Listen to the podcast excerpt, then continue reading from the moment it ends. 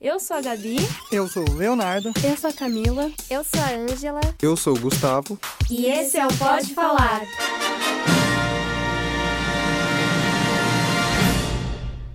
Começando mais um episódio do Pode Falar, episódio número 9. Eu sou a Gabi. Eu sou a Camila. E eu sou o Gustavo. Essa não é minha voz. eu não sei imitação. Vocês são péssimos imitadores. Gente, episódio 9, cara. Falta só 3. Uh! Vocês vão ter que fazer uma hashtag Pode Falar é, temporada 2. Sim, Por favor. Sim. Tem Quem, que... quem quer a Você existência... aí, Matheus Castro, que nos escuta. o nosso único ouvinte. Porque os nossos ouvintes, eles não se manifestam em Gente, lugar você nenhum. que nos escuta, por favor, deixe um comentário. Deixa a gente SoundCloud. saber que você É, ouve no, a gente o nosso. sabe, é, a gente fala quer assim, saber quem ah, você eu é. só ouço a abertura, eu só ouço os últimos 10 minutos, mas pelo amor de Deus, pelo menos fala que você existe, tá? Por favor, dá um sinal de vida aí pra gente, por favor. E no episódio número 9, vamos falar dele, Ah, meu Deus. Dele quem, fofa? do cinema. Não é da cinema? Não, você tá... Tô brincando. segue, gente, Tô segue. tela azul, né? Nossa, negócio. eu travei Gustavo, demais. Não faz isso, não faz isso, por favor. A Gabi tá sanguinária Ó, esses ele dias, quer me tá? boico- boicotar, é isso? Boicotar. Para. Eu vou chorar aqui Deixa hoje. eu mandar um beijo pra Pete e Boris. Meus Se dois você- labradores. Se você não sabe quem eles são, escute o último episódio sobre games, que tá incrível, né, gente? Ou se participa dessa piada Ó, interna uma coisa eu garanto pra vocês no episódio de games: risada. Não, é Muita, verdade. Muito. Se você, garanto. se você quer adquirir conhecimento sobre games, Lugar não, errado. não ouça. Se você quer jogos, jogos bons, não Não Ouça ouça. também. Não, ouça. Se você. Ah, não. Ouça tudo. É, a gente fala muito mal do- da profissão do- dos pescadores. Não dos pescadores em si, mas quem Gente, joga Se jogo você é de pescador, não ouça. Eles vão matar a gente. Verdade. Ninguém ouve, ainda mais um pescador. Tá? Será? Será? Você tá superestimando. Entrei em choque agora. É subestimando, tá, Gabi? Tá. Tá. Seja. Pode ser. E vamos lá, né? Falar sobre o cinema. Sobre a Cineminha. história desse lindo Gente, o que, que, nos o, rodeia, o que o né? cinema representa pra vocês? O que o cinema é na vida de vocês? Pode responder. Meu, vai, vai, vai, Gabi. Pode ir. Por Pode. que você tá falando pra mim agora? Pode ir, eu tô pensando. Pode ir. Eu também penso, tá? Parece que não, mas. Ah, então tá. O cinema pra mim. Meu, hoje, ainda mais com o que a gente faz, quando a gente vai fazer trabalho, alguma coisa, se não fosse muita coisa que a gente assistiu, não sei o que seriam das nossas referências. Eu acho que hoje eu vejo principalmente o cinema como referência. É, com certeza. Eu acho que o cinema, o audiovisual no geral, é a nossa vida, praticamente. Com tipo, certeza. Senão, Muito o que estaríamos fazendo, né? Exato, tipo, a nossa profissão vai ser voltada pra isso, a nossa vida é, é pensando nisso, tudo que a gente segue no- nas redes sociais é disso, a gente É. lê sobre isso. É que eu acho que tá tanto assim inserido no nosso meio que é meio que automático, sabe? A gente não para pra pensar o quão importante isso é na minha vida. Sim, verdade. Exatamente. Eu, eu fui assistir um filme recentemente, fui assistir o filme do Queen. Bom, E- gostou? Não, Eu eu não vou estragar a experiência das pessoas. Quem quiser assistir, assiste aí, fica tranquilo. Mas é o que eu quero dizer é sobre a minha experiência que foi assim. Ah, é, para mim é difícil só sentar, assistir e relaxar, sabe? É, é, eu fico sempre tentando falar, mano, por que, que o filme tá fazendo assim? Mano, é, acho que tá faltando tal coisa, a história tá boba, não tá muito profundo. Ah, gostei disso que eles fizeram, nossa, que enquadramento da hora. Tipo, a, a gente acho que não pensa mais com, com os É. olhos de simplesmente observador, gente. Nunca. Olha, isso ficou muito chato, Sim! porque tem vezes que você vai, por exemplo, ah, eu gosto de determinado filme, ele é ruinzinho, vai, vamos supor. Mas eu gosto, me faz, é um filme que quando eu tô, não quero pensar em nada, eu quero assistir. Só que aí a gente fica pensando, nossa, por que que usou esse plano? Olha, olha esse erro de continuidade. A gente fica reparando em Nossa. tudo. Aí tem uns figurantes bizarros também que você fala, mano, olha esse Exato! figurante aqui, gente, cara. eu reparo muito em figurante agora. É horrível, porque. Nossa, gente, não dá. E aí, isso te, te tira muito do, da- Você não consegue ir Se com a conectar, história. é. É. se conectar com a história. Não É, vai. tipo, depois da, de ter aula de roteiro, é impossível. Gente, eu não. Eu fiquei um. Acho que eu fiquei o semestre inteiro louca. Tipo assim, eu assistia, eu ficava, esse é o plot. Esse, é o plo- esse aqui é plot twist, ou tipo, esse aqui é o primeiro ponto de virada, esse é o segundo ponto de virada. Meu Deus. Você É, fica meio- Você fica noiado. Você fica com as noiado, coisas, você fica, sério. Cadê? Por que, que não tá acontecendo? Os loucos do roteiro. E eu lembro qual foi o primeiro filme que eu assisti no cinema, gente. Nossa, Eu estava na primeira série e eu assisti. Não, pera. É, eu tava na primeira série e eu assisti O Irmão Urso com a minha escola. Oh, É, que gente, fofo. esse filme é muito lindinho, sério. Até hoje eu tenho Ele um é. apreço muito especial Até por hoje Irmão é Urso. muito bom. Sim, tipo, as, As, músicas. Ai, meu Deus, as músicas. É, é, eu acho que a gente, a gente já falou isso no episódio de TV, mas parece que todo o conteúdo infantil que o pessoal fazia sempre foi muito bom. Você volta pra assistir, continua sendo muito bom. Só, só, sei lá, a gente tinha uns gostos questionáveis quando criança, mas não em relação à animação. Porque Sim, animação os filmes são boas. animação. Mas, por exemplo, a gente gostar de uns Todo Mundo em Pânico. Filme, filme, filme é bizarro. Vamos, vamos Eu- eu deixar ass- pra depois. Eu aí, assistia muito a Dan Sandler, mas aí eu... Você acordou Enfim, pra é, vida, é. né? e Mas qual foi? Você lembra o primeiro filme que você assistiu? Olha, se eu não me engano, ou foi Procurando Nemo, ou foi aquele filme do Ed Murphy, da Disney, que é Mansão. A Mansão. A Casa Mal Ai, a, Assombrada. a Mansão Assombrada. Gente, esse Mansão filme é muito Assombrada. bom. Para, Foi- não faz que isso. isso? Mano, tudo que o Ed Murphy toca vira Não instantaneamente fala um assim porque horrível. ele dubla o burrinho do Shrek. Puta filme da hora também, né? Shrek Camila? é muito legal. Tá, é- não é- fala assim. É um ogro que faz analogia com cebola e tem uma Mutando princesa ogra. O microfone dele Então, agora. é. Gente, vocês sabem que Shrek é um meme, né? Shrek é um meme. Ninguém Então, leva gente, a sério com- Shrek. principalmente Então, dublado, pode Não é né? bom. continuar. Shrek não é bom. Dublado é muito bom. Não, Não acho que foi assim. um desses dois. Ou foi Procurando Nemo, ou foi a, a Casa Mal Assombrada? Mansão Mal Assombrada? É, eu acho que é. E você? Eu sei que filme que é. Eu acho, eu acho que foi o primeiro Homem-Aranha. Mas eu não. Nossa, Eu verdade. tenho certeza que eu vi esse filme no cinema, mas não sei se foi o primeiro. Eu acho que sim, porque eu era muito novo. Homem-Aranha foi o primeiro DVD que o meu DVD rodou. Eu lembro disso. Eu também Nossa, comprei que em DVD. dia, hein? Sério, Que foi dia tipo, épico, eu tinha o DVD e o primeiro filme que eu assisti foi Homem-Aranha, por causa dos meus irmãos. Cara, tinha aquele saquinho de, de pipoca. É porque atualmente tem, tem, tem todos uns baldes da hora que vem e brilho escuro. Mas na época o máximo que tinha é, sei lá, a cara do Homem-Aranha impressa num papel de pipoca. Mano, eu guardei aquele bagulho, velho. Que fofo, gente. Muito au- audiovisual desde neném. Muito. É. Agora, Vamos para a né? parte... Histó- não, história é com a Camila. vamos Não, para mas é calma que vocês Camila. podem me ajudar também, Vamos né? para a parte Não, de não, informação. Informação é você.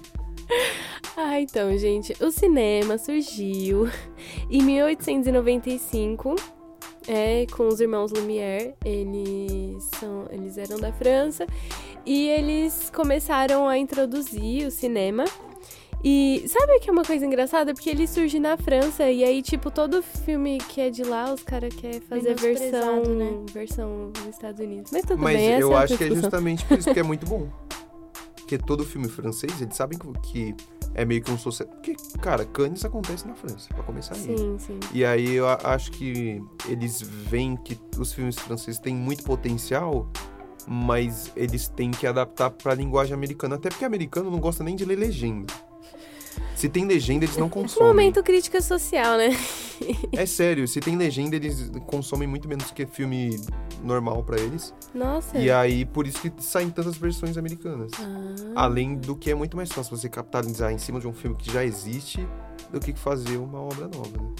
Entendi. É, Gustavo é conhecimento. Será, gente? agora ficar bom é outra coisa. É. E É. a primeira sessão foi, é, foi o trem, né? Foi o filme do trem chegando na estação. Que as pessoas ficaram muito assustadas com, Com isso. medo. do- É, nossa, gente, muito Achando bom, que o né? E nem era atravessar a 3D, tela, gente. olha só que Não. coisa. Exato. Nem era 3D. Imagina hoje essas pessoas vendo filme 3D. Mas também a tecnologia, tipo, meu Mas Deus, é- né? é- era- Deve ter chocado Sim. demais. Mano, Deve ter. eu era um sairia trem correndo. Falei, mano, o trem, numa- o, trem vai, o trem vai atravessar essa telha, eu vou morrer. E os irmãos Lumière, eles ficaram fazendo é, mais voltado pra documental, entre aspas, porque eles faziam coisas do cotidiano, do dia a dia. É, então pessoas. as pessoas andando. É, e os, os trens chegando e chegando, enfim. E aí tem o Méliès, né? Meria, Jorge Méliès. Isso, que ele começa a introduzir a parte mais. Ficcional. Ficcional. É, ele começa a fazer umas viagens lá do, de. Criar historinha. de criar narrativas, historinha, né? Criar aqueles narrativas. efeitozinhos. Eu tenho recomendação aí pra quem quiser conhecer. Não, não vai ser muito a fundo, mas tem aquele filme. Eu não sei como é que chama Hugo em português. Cabré? O Cabré, que conta um pouco da história do. Gente, muito Méliès. legal. Leiam esse livro também. Ele é muito grande, mas é porque tem muita imagem. É muito legal. Aí tem o filme, fala como é que ele fez a. Acho que é a viagem à lua. Muito bacana. Muito legal. Ele fazia vários efeitos, assim, né? Tipo, a lua Sim, tinha negócio- altos figurinos. E mal dava pra perceber que era tudo tão bonito, porque era tudo em preto e branco. Verdade, É verdade. mesmo. E ele tinha um estúdio. Ele tinha Sim. um estúdio naquela época. Que ele é um. Não, o cara fazia Vanguarda. várias, várias trucagens, né? Assim, de a pessoa tá em cena e ela sair de cena. E, gente, era. Pra época. Ah, Pra era época, demais, ele- né? Era Ele parava o rolo, aí a pessoa É, trocava de lugar tem e todo um voltava. estudo voltado sim. pra isso também, de como ele fazia e tal. Ele cortava o, É. o rolo, grudava a parte. Ele fazia meio, meio que um stop motion. É. Ele fazia o que a gente faz no Premiere, Não. ele fazia na e mão, tá hoje a ligado? gente reclama de filmar com celular, porque tal coisa não tá dando certo. Olha o que os caras tinham que fazer pra criar o que hoje temos como Mas vocês não cinema, acham que né? devia ser muito mais divertido você filmar com rolo? Apesar de ser muito mais trabalhoso? Tem sua certa beleza, né? Mas eu acho que, meu, devia dar muito problema. Ah, isso é Ah, verdade. isso sim, mas... De perder o filme, perder não, as acho que deve, coisas. deve ter uma emoção. claro, é, é um negócio. Acabou ali, você tem que. É tipo aquele clipe que vocês falaram que ele foi gravado. É, a gente foi num festival de videoclipes, né? Que teve esse ano. E um- uma banda, eles gravaram um videoclipe de 3, 4 minutos? Por aí. 3, 4 minutos com uma Super 8, né? Foi Isso. Super 8 que eles gravaram? Acho que sim. E tinham dois rolos, certo? Cada um com dois minutos, não era? Acho que eles tinham no máximo 10 minutos de rolo. Eu acho que era menos, hein? Acho que. É, acho que era por aí. E aí eles pegaram um que tinha um ISO todo errado. Nossa, eles falando que foi, tipo assim, muito complicado o processo de gravar, mas deu certo e ficou legal, né? É, eles, eles tiveram que repetir várias cenas. Eles pegaram a cena do rolo e É, repetiam. porque não tinha cena suficiente pra ser jogada no videoclipe. É, devia dar muito trabalho pra fazer um filme em rolo. Agora é praticamente é impossível imaginar hoje, tipo, como seria a gente fazendo isso, né? É. E o cinema começa mudo, não é mesmo, gente? Começa, né? Tendo a bandinha tocando lá, as Musiquinha. legendazinhas. Exato. Quem, Vocês não, já quem nunca o viu um filminho do, do Charlie Chaplin, por exemplo? Sim. É muito, é muito diferente, né? Filme mudo, porque como a gente já falou no, no, no episódio de trilha sonora, ela compõe muito o ambiente e é audiovisual, então é metade metade e deve ser devia ser bem diferente não contar com esse recurso, né? É, eu acho que a trilha ela, ela era até mais importante do que ela é hoje, né? Porque era basicamente ela que passava os sentimentos dos personagens em tela. E muitas vezes tinha pessoas que falavam também enquanto o filme Ah, É, sim, verdade. que iam narrando o filme, né? As ações do filme. Muito legal. Muito bacana, assistam cinema mudo se vocês puderem. Ah, aí tem um cinema colorido, né? E aí tem a introdução do som. Porque, ó, dá pra gente falar do quê? Cidadão Kane. Porque Cidadão Kane eu acho que foi um dos primeiros filmes a introduzir o som no, no cinema. Ainda não assisti esse filme. Esse filme é maravilhoso. Já assistiu? Ele Camila? foi revolucionário, acho que em muitos aspectos, fora a introdução do som, eles introduziram também plot twist, considerado até hoje um dos melhores filmes da história, porque justamente por esse fator revolucionário tanto do, da questão técnica quanto do roteiro também. E o filme, mano, ele ele não. Acho que ele não perde em nada pra filmes de hoje em dia. Acho que ele até é bem melhor, porque os diálogos também são muito bem feitos, é, é tudo muito top. É, por isso que toda vez. Gente, eu não sei se vocês já pesquisaram, mas toda vez que você pesquisar, tipo, top 100 melhores filmes, Cidadão Kane sempre vai estar lá. E geralmente em primeiro, segundo lugar ali. Tá ele no sempre top Por aí. 5, né, ali. tá. Juntamente com quem? Outro filme antigo aí, Mágico de Oz. Junto com Cidade de Deus. Sim, cara, Cidade de Deus está na lista dos melhores filmes. Sempre. Mágico, sempre tá. só, só uma dúvida, Mágico de Oz já era cinema colorido? Porque já é cinema com fala. Mas eu não sei se. Acho que já era colorido, Eu acho sim. que já era colorido, sim. É, então. É. Tem, tem um fator importante aí também que é a cor no cinema. Que surgiu logo depois da introdução do som. É muito interessante analisar que com a, a tecnologia avança e ela constrói junto a linguagem audiovisual. Porque hoje a cor no cinema é extremamente importante. Tipo, quando, sei lá, é a paleta de cores de um filme diz muito. Um filme de terror Sim. é um filme de terror hoje é porque um a saturação é. Tem diretores que trabalham com base na a paleta de cores, ela vai ser tão importante quanto qualquer outro Ela fator no conta a filme. Ela vai ser através da paleta de cores que vai ser contada Sim. a história, que vai ditar o humor do personagem. Sim, é muito interessante isso. Um exemplo lindo, magnífico, La La Land, né, gente? Tem É que ver- Nossa, falar. aquele filme Três é pessoas lindo. aqui nessa sala que amam Coraçãozinho. filme. Aquele Sim. filme E- é lindo. As cores, E quando você pensa em La La Land, você pensa o quê? Em azul, laranja, amarelo. Por causa do vestido dela. O que mais? É, me vem à mente roxo, que começa É, o... é umas cores bem, outono. bem vibrantes. É outono, é outono, roxo, azul, amarelo e vermelho, não são as cores? São. São. Acho que sim. Sim. Então, nesse filme, Tem a ver com as Dita estações também. as estações, então, cores. É muito, as cores são extremamente importantes para contar a história. E atualmente são, são bem raros os filmes que são em preto e branco, mas normalmente não é só uma questão estética. Ah, eu quero fazer um filme em preto e branco porque eu quero. Não. Por exemplo, o Alice de Schindler, do Steven Spielberg, ele escolheu. O, o filme não começa em preto e branco, ele escolheu fazer o filme. é, essa transição do, da cor para preto e branco, porque a partir daquele momento era meio que estava se dando o início da história do nazismo. Ele Uhum. falou que o nazismo não tem beleza nenhuma. E aí ele resolveu fazer o filme dele inteiro em preto e branco. Eu falei, Até arrepia. cara, é, é uma, justifica- louco, né? uma justificativa maravilhosa Sim. e acho que cabe também, né? Eu acho Sim. isso, meu, eu acho isso incrível. A tecnologia, junto com o cinema, ela ju- ajudou a criar linguagem. A questão de trilha sonora também é possível. Enfim, muito legal. E aí seguimos com os anos 70. Um ano importante, né? Uma era importante para o cinema. Sim. Veio uma nova geração aí, né? Feio. De, de diretores que vieram com uma nova linguagem. Só um adendo aí que o Kubrick veio antes, tá, gente? Porque, ó, Kubrick tem que ser Tem citado. que ser citado. Não vou, não vamos estender muito. Estender. Estender Volta. muito. Porque se deixarem eu vou falar o episódio todo, mas só vou citar aqui, ó, Kubrick. Beijo. Um, be- um beijo. Beijo Se, se você estiver ouvindo em qualquer lugar. Então fez parte da nova geração Martin Scorsese, que foi o cara que fez Taxi Driver. Lobo de Wall Street. Sim. Só os filmes bacanas. Ele aparentemente é pai do DiCaprio, né? Que eles estabeleceram uma relação aí de De pai filho. não te largo nunca mais.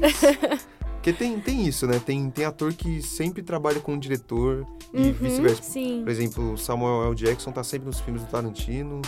Johnny Depp sempre nos filmes do Tim Burton, Isso. que aí também já virou uma coisa assim. É. todo Isso já Ninguém faz aguenta parte. mais. Não, Ninguém isso é uma coisa mais. que já faz parte da linguagem do próprio diretor. É, tipo, Porque o você Johnny já Depp é, sabe- é a linguagem dele. Cadê o Johnny Depp nesse Johnny filme Depp aí? não tá no filme do Tim Burton, aconteceu, aconteceu Tá alguma coisa. esquisito. É tipo assim, a, a própria ex-mulher do Tim Burton, A Helena mas- Bonham Carter. ex-mulher do Tim Burton não está mais, né?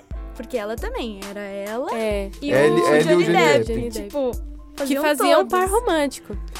Menos a fábrica de chocolate aí, porque não teve como. É. E nem Alice. É, Alice, Alice é um filme É, Alice complicado, né, gente? Alice é um filme complicado, né?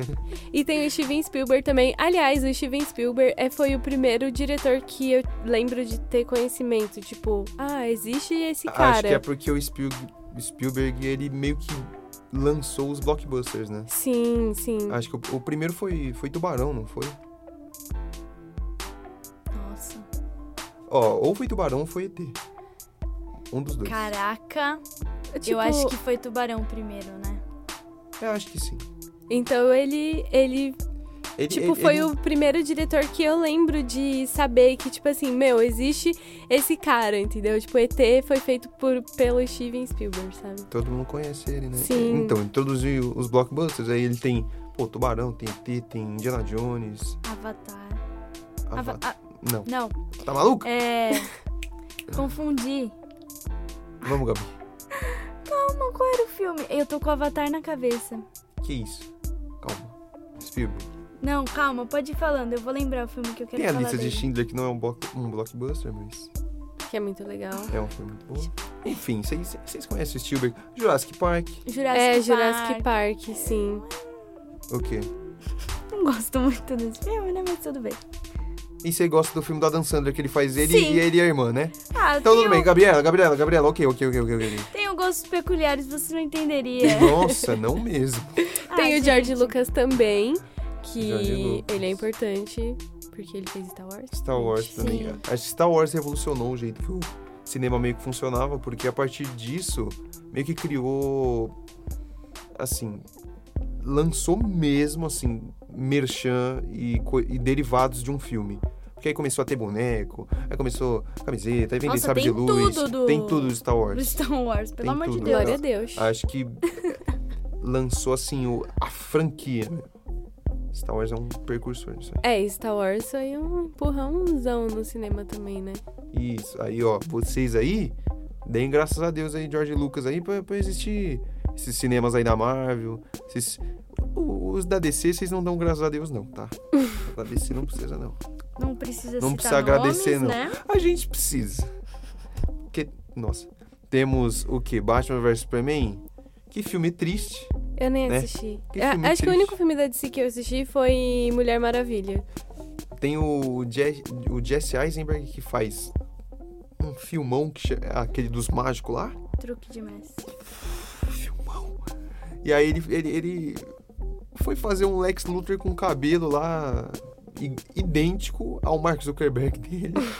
Falei, moço, não é o mesmo filme. Ai, ai. E, Nossa, e qual filme? que é mais da DC que vocês lembram? Não vou falar. Eu não vou falar o nome Também não vou Tem falar. Esquadrão não Suicida, Ah, gente! Não era pra citar esse filme, Gustavo. Foi Citamos. fulminado no Pode Falar. É, ele eu, o Gustavo agora vai ficar impossibilitado de conversar com a gente, entendeu? Ai, desculpa, esse filme só é horroroso. Vocês assistiram ó, Mulher Mulher Maravilha? Sim. E entra pra uma coisa assim que a gente vai falar. Eu não sei se eu já falo agora. Fala. Porque, por exemplo, eu assisti Mulher Maravilha, fui ao cinema. Nossa, que filmão, velho! Que filmão! Fiquei, achei incrível. O melhor filme do ano de 2017. Foi 2017 que lançou. Foi. Melhor, ano, me- melhor, melhor filme de 2017, beleza. Assisti em casa depois. Eu não consigo assistir, tipo, 15 minutos do filme. Sério? Muito chato. Gente, Obrigado, né? Porque se você falar que Mulher Maravilha é um filme de 2017, aí Gente, também a é gente vai ter sério, que no cinema, né? Muito não, bom. Não, preci... gente, Eu o vou ser a Mulher O Maravilha. cinema, O cinema é é uma muito ilusão. estranho. O não, cinema é ilude. sério, gente. Eu assisti é, um filme de terror no cinema também. Eu não lembro qual, do sobre... qual dos 300 sobrenatural era. E aí, gente, eu fui assistir de novo em casa e eu fiquei tipo. Eu não acredito que eu fiquei com medo disso, porque é muito ridículo. Cara, o cinema, ele tem uma magia muito estranha, que qualquer filme que você assiste lá, ou pelo menos a maior parte, parece muito incrível. e isso os Aquela blockbusters... atmosfera, Exato, e É os única blockbusters usam muito isso, atmosfera. ela porque... engana muito. Porque, cara, você assiste Mulher Maravilha, tem um som incrível. Ela dá um soco no cara, meu Deus. Nossa, a é imagem o soco, é, né? Tipo, a imagem é linda, enorme, perfeita, meu Deus do do céu, estou no mundo da Mulher Maravilha, é incrível, melhor filme. Aí você chega em casa com a sua TV normal e você olha pra E o tela. seu som normal. E seu som normal. E sua cadeira normal. E você olha e normal. fica tipo. E acho que até você Ah. fica normal, porque lá você tava de outro jeito. Cara, né? Você tava é, enfeitiçado. Você, você, você- É porque também não tem distração de fora. Você meio que É, paga pra se desconectar do resto do mundo e falar, mano, vou viver só isso aqui durante duas horas. E com certeza vale a pena ir num cinema num, Sim. num preço Sim. razoável. E um filme bom fica excelente, um filme ruim fica, Fica- mediano. Cara, a, a magia do cinema é incrível porque aquela telona gigante e aquele som te ilude totalmente. Eu vou, eu, eu vou, vou ter que falar. O filme do Queen, eu fui ver. e, Gente, assim, é, é lindo porque é o Queen numa telona e tem as músicas do Queen. Aí você fala, meu Deus, que coisa maravilhosa. Mas aí acabou as músicas, você fala, que Acabou. bosta é essa? É, não, os, os diálogos são horrorosos, não, não, não tem profundidade nenhuma. E, e o problema de fazer uma biografia com os membros da biografia vivos é que eles vão dar- botar o dedinho deles ali, né? Aí, basicamente, esse Hum. filme foi pra falar assim: então, gente, sabe o Fred Mercury? Então, ele é muito legal. Mas o Queen também fez muita coisa, tá? Ele não fez coisa sozinho, não, tá, gente? Eu falei, Ai. mano, ah, ô, Ai, velho. nossa, gente. Não, é sério, o cinema é incrível. Principalmente filme de terror. Se você assistir no cinema, não assista em casa, porque você não vai ter a mesma sensação de medo, tá bom? Sério, Sim, É. de verdade. eu acho que se eu Cinema, né? Exorcista no cinema, nossa senhora, eu ia estar tremendo. Sério? Porque tem a atmosfera do cinema, né? Que é aquele breuzão e o sonzão. E aquela menina tem uns efeitos sonoros ali na voz dela ali. Não, e gente, Tem, tem uns vômitos ali dela. que- o cinema, ele já te prepara. Porque você vai numa sessão de, de suspense, terror, os trailers já vão... É só filme de terror. Aí você já fica com aquela tensãozinha. Nossa, eu amo ver trailer. Aí você tá Também. sozinho, assim, ó. Porque dependendo, você pega uma sessão que não tem muita gente, o negócio fica pior ainda. Porque você fica assim, o que, que eu vou fazer aqui? Não tem ninguém nem pra me ajudar. Você começa a Moço, entrar vamos numas paranoias, assim, ó. Você é louco. Gente, eu fui Medo. assistir Invocação do Mal 2 com a minha família, né? E aí eu tinha ficado na ponta. E aí tinha um senhorzinho na outra ponta, assim, do meu lado, e eu tava com muito medo. Tive que trocar de lugar, lugar com a minha irmã e ficar do lado da minha mãe. Tive. Eu juro, eu troquei mesmo, pode perguntar depois. Eu troquei, eu tava com muito medo. Eu acho incrível. E eu amo, gente, parem de só entrar na, na sala de cinema quando o filme começar. Assistam os trailers, Mano, cara, o trailer é, é a melhor legal. parte. Eu juro, eu vou no cinema só pra assistir trailer. Eu amo o tra- trailer e aquela parte do. Atenção! Que A fica passando a gostam disso? musiquinha. Começar. Muito legal. Vocês eu amo a musiquinha. Vocês gostam de, de aviso de unicórnios incêndio? lá. E o cara que fala dos unicórnios. Que unicórnio? Já né? Gente, desliga fala o celular. XD lá, que a gestão. Ah. essa tecnologia é Não, mas aí eu não, não sou é burguês pra sala XD, não. Eu vou salinha normal aí. Não, mas ele, avisa. passa. Ele, ele avisa quem, gente? A Fia, eu odeio esse comercial. Eu porque é também, muito, muito- alto. É muito Não, alto. mas comercial de sala XD é só pra, é só pra quem tá na sala XD, gente. Não. Tá maluco? Tô falando. Não, ele, Gente, ele, você ele nunca viu divulga. esse comercial Não, do já. divulgando? E não foi na sala XD, porque Ah, eu também é? não sou burguesa. Vai Não, ver, não vai ver nessa é outra distribuidora de cinema. Porque tem várias, né? Era Tem, Cinemark. sei lá, Só cinema que tem. Cinemark. Ai, nossa! Ela é patrocinada. Ah, eu sou, né? Leva nós, Camila. Ai, gente. Vamos falar das, das- um, pouquinho, um pouquinho das animações. É, levemente. Que É, Só, come- só joguei, assim. começaram ali a ser 3D. Foi a primeira? Foi, o Animação pri- 3D? foi o primeiro totalmente gráfico. Primeiro filme totalmente gráfico. É o que eu falei da tecnologia ser, tipo, extremamente importante para os filmes agora e que ela ajudou a inovar. Então, os filmes de desenho, cara, incríveis. Ele tem a texturinha da roupa dos personagens, entendeu? Tipo, isso é possibilitado pela tecnologia e é muito Fazendo- incrível. um paralelo com o último episódio de games, tem games que você olha pra trás e fala, nossa, que jogo horroroso, né?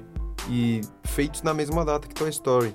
Mas Toy Story, você vê o 1 até hoje, hum, você não acha defeito, você não acha feio. Não.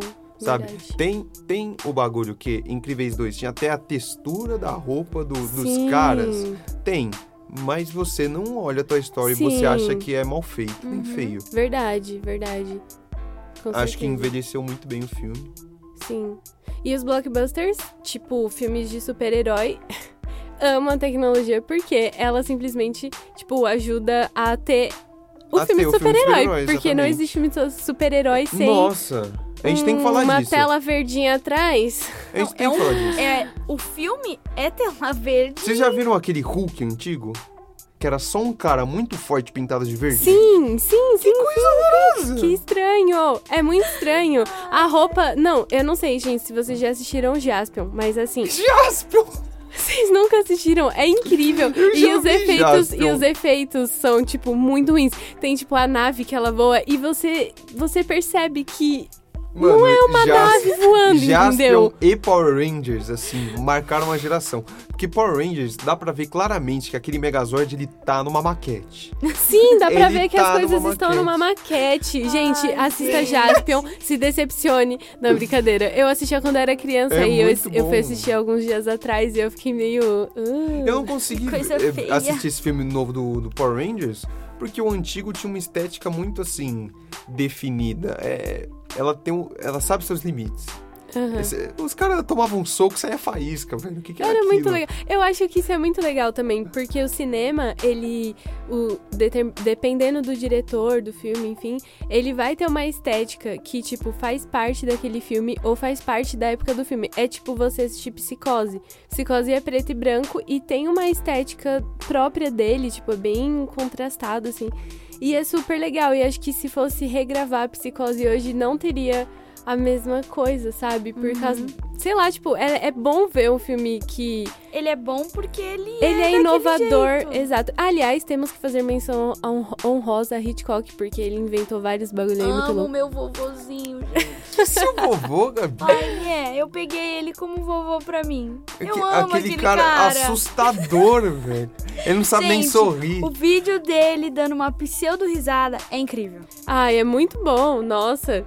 É muito estranho. Ai, gente, ele é incrível. Vamos contextualizar Não, ele é aqui o vídeo dele dando uma pseudo-risada, é ele meio que tentando relacionar a imagem anterior com a reação. Ele tá mostrando como que o- os cortes, né? Como Isso, o cortes corte- ajudam. Então você mostrar uma menina sendo esfaqueada e aí depois é, tipo, eu, eu olhando pro lado e uma menina sendo É, esfaqueada. o, o pseudo-riso é assim, a, o, tem a- tá a cara do Hitchcock sendo filmada, aí troca pra, sei lá, uma criança feliz, aí o volta pro Hitchcock e ele dá um...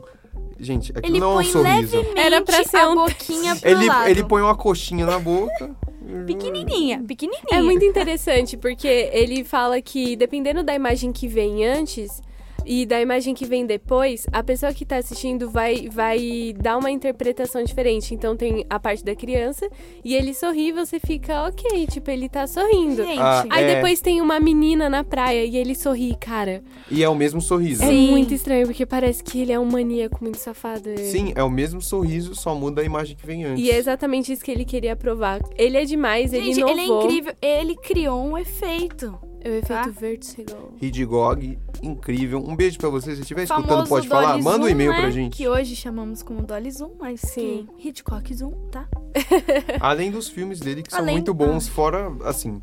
Pô, não precisava nem inovar nada. Se os filmes fossem normais Não, mesmo, já já... seriam gente, ótimos. Já a seria estética dos filmes Exato. dele. Ai, E é isso que eu falo. Eu acho que se hoje fossem regravar, não seria a mesma coisa, porque não tem a mesma estética. Tipo, hoje a tecnologia ela inovou, então o preto e branco não vai ser mais o mesmo preto e branco que ele Ah, fez. é sabe? verdade. Ou você O- o pode e recriar, branco- mas não vai ficar a mesma coisa, sabe? Preto e branco analógico é, diferente do preto e branco digital Sim, também. verdade. você vê, tanto é que não tentaram fazer nada. Ai, graças a Deus. Tipo, ok que Cara, tem a série Eu acho inspirada que no... tudo é questão de tempo. Hollywood ainda vai estragar tudo que a gente ama. Ah, Eu tô não, falando. Não, não. Ai, Vamos tomara ter que não. esperanças que não. Será, Gabi? Ah, Se der dinheiro, eles vão fazer. é só a gente falar que não vai assistir e não assistir. Entendi, ok. Simples assim. É bem simples. Mais alguma menção honrosa? Tem muitas. A gente vai Manda fazer muitas no decorrer. É Vertigo, não é o nome do, do efeito do Hitchcock? Não, esse é o nome do filme. Um corpo que cai. Aí é o vértigo. Mas ele, mas ele inventou por causa desse filme. Tipo, Sim. foi nesse filme que ele Pra- fez isso. É, ele, nesse filme, caso você não tenha assistido, é, tem um efeito que ele vai subindo as escadas e aí a pessoa tem. Ela tem vertigem, né? Na verdade. Isso, é um Ela- efeito de vertigem. Ela tem vertigem ao olhar pra baixo. Então, ele é uma coisa que você faz o zoom e vai pra trás ou faz, faz o zoom e vai pra frente, né? Dependendo do, do jeito que você fizer, vai dar, vão dar duas opções de efeitos diferentes. E ele faz isso. E fica muito bom, né? Fica Sim, perfeito Dá- o efeito. que faz é, dá uma, uma sensação muito engraçada. Tipo, no Breaking Bad tem uma cena que ele que tem esse, essa mesma técnica e você parece que você sente que o personagem tá sentindo de tipo, meu mundo está caindo nesse momento e esse É efeito de contribui. tontura, né? Você olha e tipo, ah, meu Deus. É, nossa, é muito bom, gente. sério, Parece uma coisa muito simples, mas quando você adiciona isso, faz muita diferença ter e não ter um plano desse. Sim, Sim. com Porque certeza. também mu- muda muito a interpretação da pessoa que assiste. É, Parabéns, Hitchcock. Um beijo, vovô da Gabi. obrigada. Ele agradece. Mudanças no cinema, tempo de.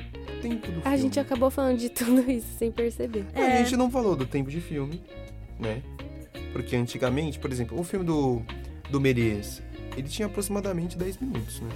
Uhum. No máximo. Sim, era bem assim curtinho. como o filme Vou Acertar, Um Cão da Luz, que é do também do Salvador Dali, não sei o, o, o outro cara fez com ele, mas o filme tem acho que uns 15 minutos ou 20.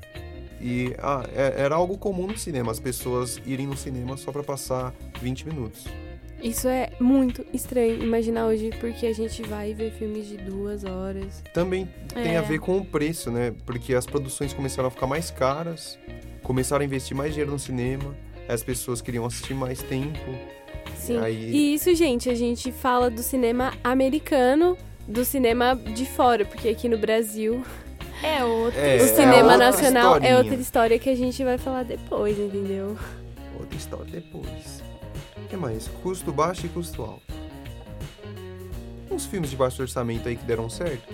Vocês, vocês têm algum exemplo? Acho que, Atividade paranormal. acho que quem quer ser um milionário também não custou muito dinheiro e deu muito dinheiro. É... Mas filmes que custam baixo não necessariamente são filmes ruins. Sim. Porque acho que aquele filme Drive, que tem o Ryan Gosling, percebi uma coisa muito peculiar na atuação do Ryan Gosling, depois eu comento. Mas enfim, esse filme não custou muito caro e o filme é bem bacana. Acho que. Não sei se ele deu muito mais lucro do que deve, Nossa, deveria. era pra, era pra falar filme de baixo custo bom? Sim. Ah, porque eu falei atividade paranormal. Desculpa, gente, Ah, atividade mas é, paranormal não. é um filme de custo baixo que deu. É, Deu, deu certo, certo. né? Vamos dizer que são filmes que deram certo, vai. Assim, o, o Ryan Gosling, vou falar da atuação dele aqui. Ele é excelente em não ter emoções. Sim. Como é que é aquele. A carinha dele, gente, Ele- ele- pesquisem assim, é, Ryan Gosling Vocês já viram o Ryan Gosling dando, um- dando um assim. sorriso, gente? Ele é a Kristen Stewart. Ele é o Hitchcock mais novo do sorriso, quando estamos falando de sorriso. Ele não O cara não sorri, velho. Nunca tinha reparado nisso, Aí, gente. é por isso que ele é perfeito pra fazer o, o filme, do, o filme Drive. Não, não, não demonstra Não emoção de nenhuma. emoção nenhuma. O que mais? La La Land, apesar de ser um filme todo feliz e de emoções, Ele nunca. nunca. É verdade, ele é tá muito Sabe, bad. a- Ele nunca. A cena mais genuína dele é quando ele sai do banheiro e peita a mina lá e vai embora do bar. Fala, não, esse é o Ryan Gosling normal, a vida dele é assim, é ele batendo nas pessoas, trombando em todo mundo e não dando nem bom dia. É a vida, né? Tadinho, né? Ele tem seus motivos. Ele é a Kristen Stewart. Todos somos. E qual vocês acham que é a maior diferença entre o cinema de antes e o cinema de agora pra vocês? Tanto nacional quanto internacional, né? Nacional não vou, não, não, não vou saber dizer, porque eu acho que o cinema nacional ele. Ele sempre meio que foi A mesma coisa. nesse. Não, não, ele, ele passou por transformações, claro, mas Passou. ele sempre teve um viés mais artístico do que. visando o lucro. por exemplo. É. Ou, ou algo de grande produção como a TV é. Isso é muito interessante falar sobre o cinema nacional, porque como a gente falou no episódio passado sobre TV, é, o cinema brasileiro ele, ele recebe muito menos investimento do que a TV brasileira.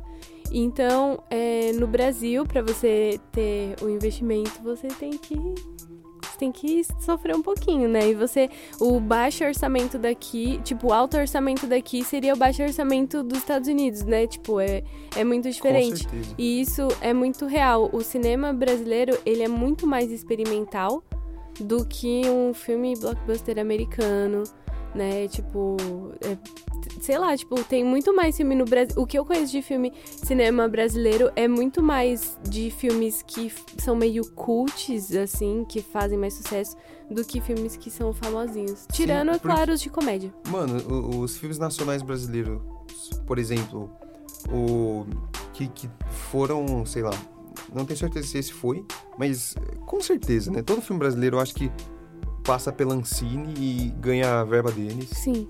E, cara, por exemplo, Como Nossos Pais, aquele filme deve ter um orçamento gigante, entre aspas, comparado com qualquer outro filme nacional e um orçamento minúsculo comparado com qualquer outro filme americano. Porque se você for ver aquele filme, sei lá, não deve, deve custar o quê? Um milhão de reais pra ser produzido? É, a verdade é que o filme no Brasil que faz sucesso mesmo são filmes voltados pra comédia, né? Tipo, filmes que É fazem sucesso e entre tanto aspas, é assim. que faz um, dois e três. Sim, é tipo. um, dois e três. do É, filme. Minha Mãe é uma Peça fez muito sucesso, Vai Que Cola. Esses filmes de comédia escrachados são é, O Candidato Honesto, Até Se que a Sorte Não Você. Separe, Se Eu Fosse Você. Tipo, eu incluiria, porque a gente tá falando Aquele de comédia, filme do o Fábio Alto da... Porchat horroroso. Eu incluiria, porque a gente tá falando de comédia, o Alto da Compadecida, Mas porém... esse filme é um clássico. É um clássico, é muito bom. Eu amo muito o Alto da Compadecida, gente. É diferente desses. É É, porque- muito. Não tem. É muito diferente desses, tipo É, assim. a, a- a até que a linguagem sardinha- é muito diferente. Eu acho que é acho- por isso que ele é bom, porque. Sim. É, ele é engraçado por outros motivos. Acho que é, É. é isso. É. Ele não se pega a, por exemplo, fazer piada com, sei lá, cultura pop. Ah, você, ai, nossa, você tá tão pálido, você parece Michel Temer. Sabe, não tem nada a ver. É, é outro Sim. contexto. Eles, eles, Uhum. a piada é pelo jeito que eles É, falam na- as é- coisas. é uma coisa que é mais natural, né? Eles não Isso. precisam ficar forçando pra ter a comédia. Eles naturalmente a comédia vai com Fluem, eles. é. E eu não sei se vocês perceberam isso, mas os filmes atuais brasileiros, eles parecem que querem se parecer muito com os filmes americanos, sabe? Tipo, esses que fazem mais sucessozinho, assim. Qual, por exemplo? Ah, tipo esses de comédia. Que eles, eles me parecem muito querendo copiar em questão da história. Tipo, ai, tem. Tipo, a estrutura da história, sabe? a Então, linguagem. Eu acho que falta entender. A gente. Vou falar a gente do cinema brasileiro, tá? A gente tem que entender que, tipo, tem que criar uma. Assim como a gente tem uma linguagem pra televisão que é nossa, é nossa linguagem. Nós fazemos TV de um jeito diferente da Índia faz. Uhum, E, e o nosso forte é TV aqui. uhum. Tinha que entender que, tipo. Ok, vou buscar referências do cinema americano, que é o que dá super certo. Mas eu tenho que tentar criar o cinema do meu jeito, porque se- eles ficam tentando, ah, então vamos fazer mega produção para ver, vamos fazer o filme em Las Vegas pra ver se dá alguma coisa diferente. Nossa, dá. é verdade. Aquele filme do Leandro Hassum, que filme péssimo. Mas, cara, Não dá, tipo, eles forçam, entendeu? Tipo, tem que buscar o que o que, que a gente tem de melhor e dá pra adaptar Mas pro cinema. Eu acho que os dramas brasileiros são maravilhosos. Assim, quase todos, de verdade. Sei lá, Central do Brasil, Uhum. Que Horas Ela Volta, Cidade de Deus mesmo, Tropa de Elite, o 2. Vou falar o 2, né? Porque o 1, um, um, José Padilha causou. Causou. Mas ainda assim, Tentou criticar a polícia e deu um tiro no pé. Porque aí saiu todo mundo... Nossa, o Bop é muito... É, Tropa de Elite, Sabe, eu sou de ele- né? é Saiu então todo saiu todo mundo cantando. Eu falei, amigo, você fez o filme errado. Cidade de Deus Gente, Cidade de Deus, como eu falei, todo, toda vez que tem os tipo 100 melhor- melhores filmes, ele tá lá. Tá lá. Então, é como se nós brasileiros não reconhecêssemos o poder e que a gente tem também nossas qualidades, sabe? Central do Brasil, que o quê? Fernanda Montenegro foi indi- indicada ao Ao Oscar. Oscar. Gente, Cê- cês- vocês vendo aí que até os gringos reconhecem. reconhecendo o talento. Então, e a gente não dá valor. Com orçamento nenhum, gente. Orçamento baixíssimo Isso é muito, pros padrões americanos. isso é muito triste, nossa. E ela concorrendo a melhor atriz, querendo dizer o quê? O cinema brasileiro é muito bom, mas tem coisas que também não são. Você tem que analisar assim, você não pode analisar por cima. Você, ai, nossa, você viu se eu fosse você? Ai, nossa, é, cinema nacional não presta. Não, Sim. Você tem que analisar caso por caso. Não, e outra, é, não é porque se eu fosse você é um filme que a gente não gosta que é necessariamente algo ruim pro cinema brasileiro. Tipo, as Também pessoas gostam de assistir. Pode ter movimentado, sei lá, muito dinheiro, muitas Com pessoas pro cinema. E outra, só porque você gosta de assistir filme pastelão não quer dizer que você é errado. Você gosta de assistir. Irmão, cada um com seu gosto. É, Correto. tá, tá lindo, assim. Mas Gostando, não tenho que gostando. confessar, sou muito, eu sou muito fã do cinema nacional. Muito mais do que, sei lá, porque o, o cinema americano ele produz muita coisa. E aí é fácil produzir muita coisa ruim. Hum, É. Mas tem muita coisa boa, claro. com óbvio. certeza. Bom, gente. Assunto cineminha que aconteceu. Conversamos demais, extrapolamos, o Extrapolamos tempo, não é no mesmo? Extrapolamos um pouquinho. É muita coisa, Do é muito que a gente conhecimento. gosta, a gente fala demais, né? Exatamente. De, não, fala até de boca cheia, né? Com pipoca e tudo. Põe É a mão muito- no peito, assim, pra falar de cinema. É muito conhecimento. Então a gente dividiu esse programa em duas partes. Então, essa é a primeira parte. E ouça a segunda parte na semana que vem, porque a gente vai dar aqui mais conhecimento pra você, Mais né, meu conhecimento, amigo? É mais Camila. Porque pode falar, é muito conhecimento. Você vai ver o quê? Vai Muito. ver, vai ter, teremos entrevistados. E não tá Gustavo fraco, criticando filmes que Que você gosta. Brincadeira. Que você gosta. a Gabi soltando uma A Gabi sol- polêmica. não, a Gabi- não, eu- eu- não perca, gente. Gente, eu não critiquei nada demais. Não, é verdade, é verdade. Mas a Olha. Gabi, ela cometeu um não, crime. a, a Gabi, Gente, eu só falei que eu não Pecado, gosto. pecado. Tanto assim, tipo, 30%. 30%. Por... Não, você não gosta 30% ou você só gosta 30%? Mano, a gente tá extrapolando. 30%. Meu Deus. Enfim, vamos encerrar. Enfim, É, então- a gente tá encerrando o primeiro bloco Fica desse, aí dos- com do mesmo assunto. Um beijão aí pra conta. vocês. E até semana que vem. Um grande abraço, um grande beijo. Assistam filmes aí enquanto isso. Tchau. Tchau. E agora, o que ninguém te conta.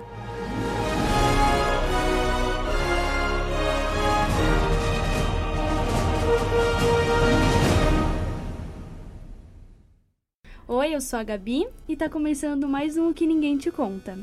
Eu sou a Camila. Eu sou o Gustavo. Estamos todos nós aqui para entrevistar o Luiz Santiago do Plano Crítico. Oi, Luiz. Oi, tudo bem? Bem-vindo. Seja Muito bem-vindo obrigado. ao Obrigado Pode pelo Falar. convite. Que E- isso, prazer. Vamos começar só para você se apresentar um pouco Certo. e contar um pouco da sua trajetória, da sua profissão. Uhum.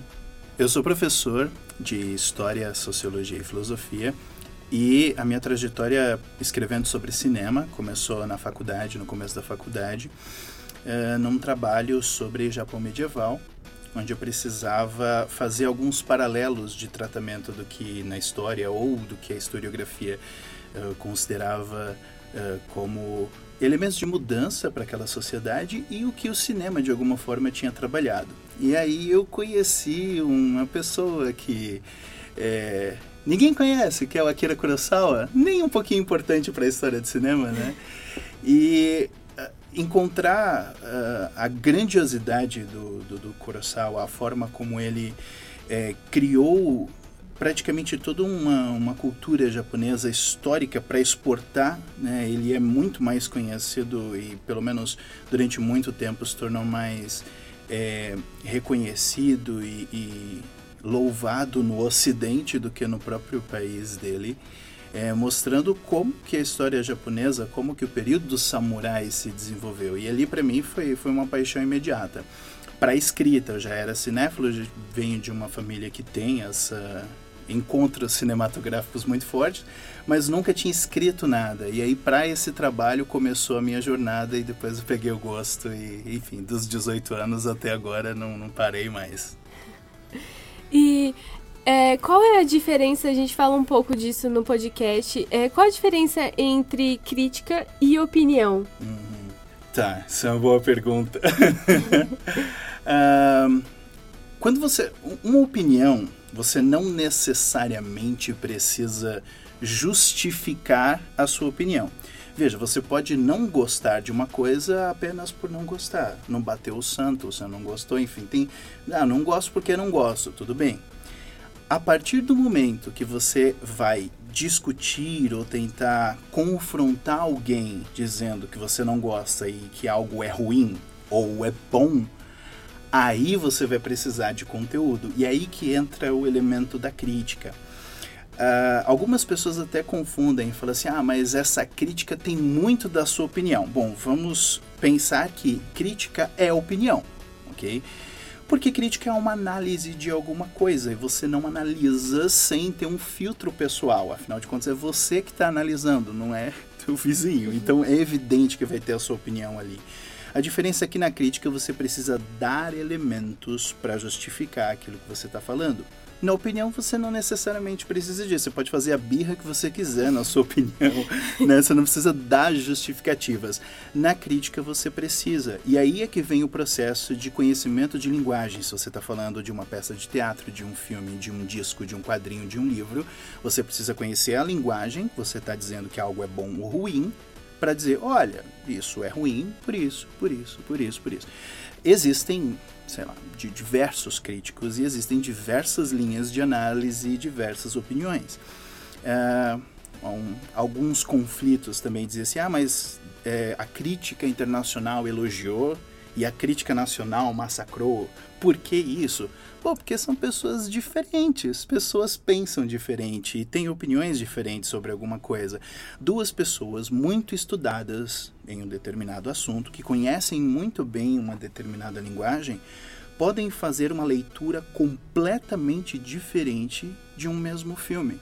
Né? A gente, na, na crítica clássica americana, você tinha é, oposições muito grandes né, entre a Pauline Kael e o Roger Ebert, por exemplo, a visão deles em relação a alguns filmes.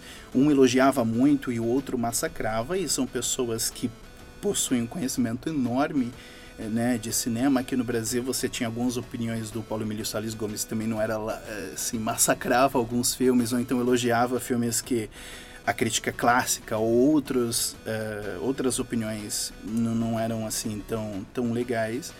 E era uma opinião de alguém que conhecia essa linguagem. Né? Então essa é a diferença. A opinião você não precisa exatamente de uma justificativa para dizer porque você acha aquilo, é apenas a sua opinião. Mas quando você vai criticar algo, você precisa conhecer a linguagem que você está criticando, então o porquê que você está fazendo aquilo e colocar justificativas, fazer uma leitura da obra. Legal. É, falando do processo, né? Quais critérios? O que, que você leva em conta? Tudo que você pontua para uhum. avaliar determinada obra? Eu sou. Eu não gosto muito de uh, aquela crítica padrão em que no primeiro parágrafo você faz uma sinopse do filme, daí no segundo parágrafo você vai falar da dramaturgia, daí no terceiro parágrafo você fala de elementos técnicos, ah, direção, fotografia, montagem, trilha sonora. Isso na verdade é receita de bolo, dois ovos, não sei quantos de trigo. Não é assim, né? Eu, eu não gosto muito desse tipo de padrão fixo para uma crítica. É, cada filme exige um tipo diferente de análise. Então, quando você vai uh, analisar um clássico do cinema, se você vai criticar, por exemplo, o Cidadão Kane, é meio ingrato, porque assim, o que, que você vai dizer em 2018 sobre Cidadão Kane que não foi dito antes, né? Mas você vai lá, você enfrenta o mar de outras opiniões e você vai dar o seu pitaco sobre esse classicão.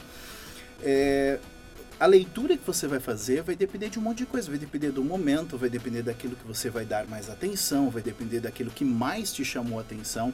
São leituras. A crítica vai passar por uma pela forma como você, como espectador e crítico, recebeu o filme. Então, às vezes, você, numa segunda sessão de um filme, por exemplo, você assistiu um musical, achou horrível da primeira vez, e você assiste da segunda vez e fala, uau, mas por que, que eu não tinha percebido antes, né? Você tem uma recepção diferente. Então, é, os critérios vão depender do seu momento, vão depender do tipo de filme que você está analisando, vão depender é, de como você recebeu a obra. Então, se você sai muito nervoso do cinema porque você não gostou de nada, ou porque foi uma adaptação que, sei lá, é, fez toda uma, uma mudança muito grande de um livro que você gosta muito, ou de um personagem dos quadrinhos que você gosta muito, a sua crítica vai ter um certo cinismo. E é natural que seja assim, porque não é um robô que está escrevendo. Às vezes as pessoas deixam passar, até os críticos de críticos, que é, são interessantes, alguns deles fazem apontamentos muito bons e outros apenas não falam nada. Que é o seguinte: é, é claro que vai ter um conteúdo muito forte de emoção ali. Se você é, faz uma crítica sobre um documentário como O Processo, por exemplo, que é um documentário político, fala de um período bastante complicado de política no Brasil, e aí a pessoa aponta, ah, mas essa opinião, porque sim, mas é um crítico que tem uma visão política e que está fazendo uma análise de um documentário político. Então, os critérios que ele vai utilizar vai ser a forma como ele recebeu o filme, o que mais chamou atenção, o que ele acha que na leitura dele é necessário destacar.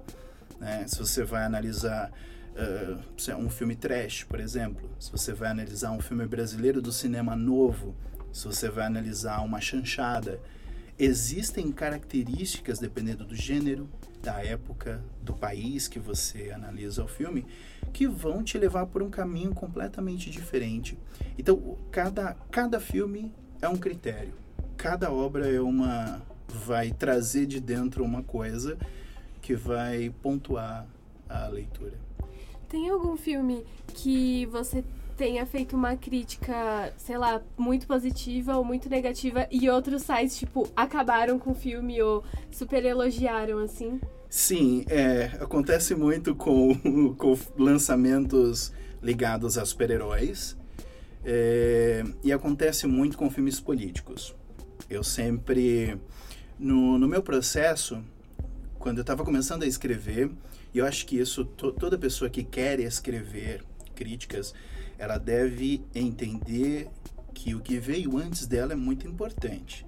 Então, você ler a fortuna crítica de pessoas que já estão há muito tempo no mercado, de pessoas que já fazem isso há algum tempo, é importantíssimo. Você não pode se aventurar na escrita se você não conhece os seus pares.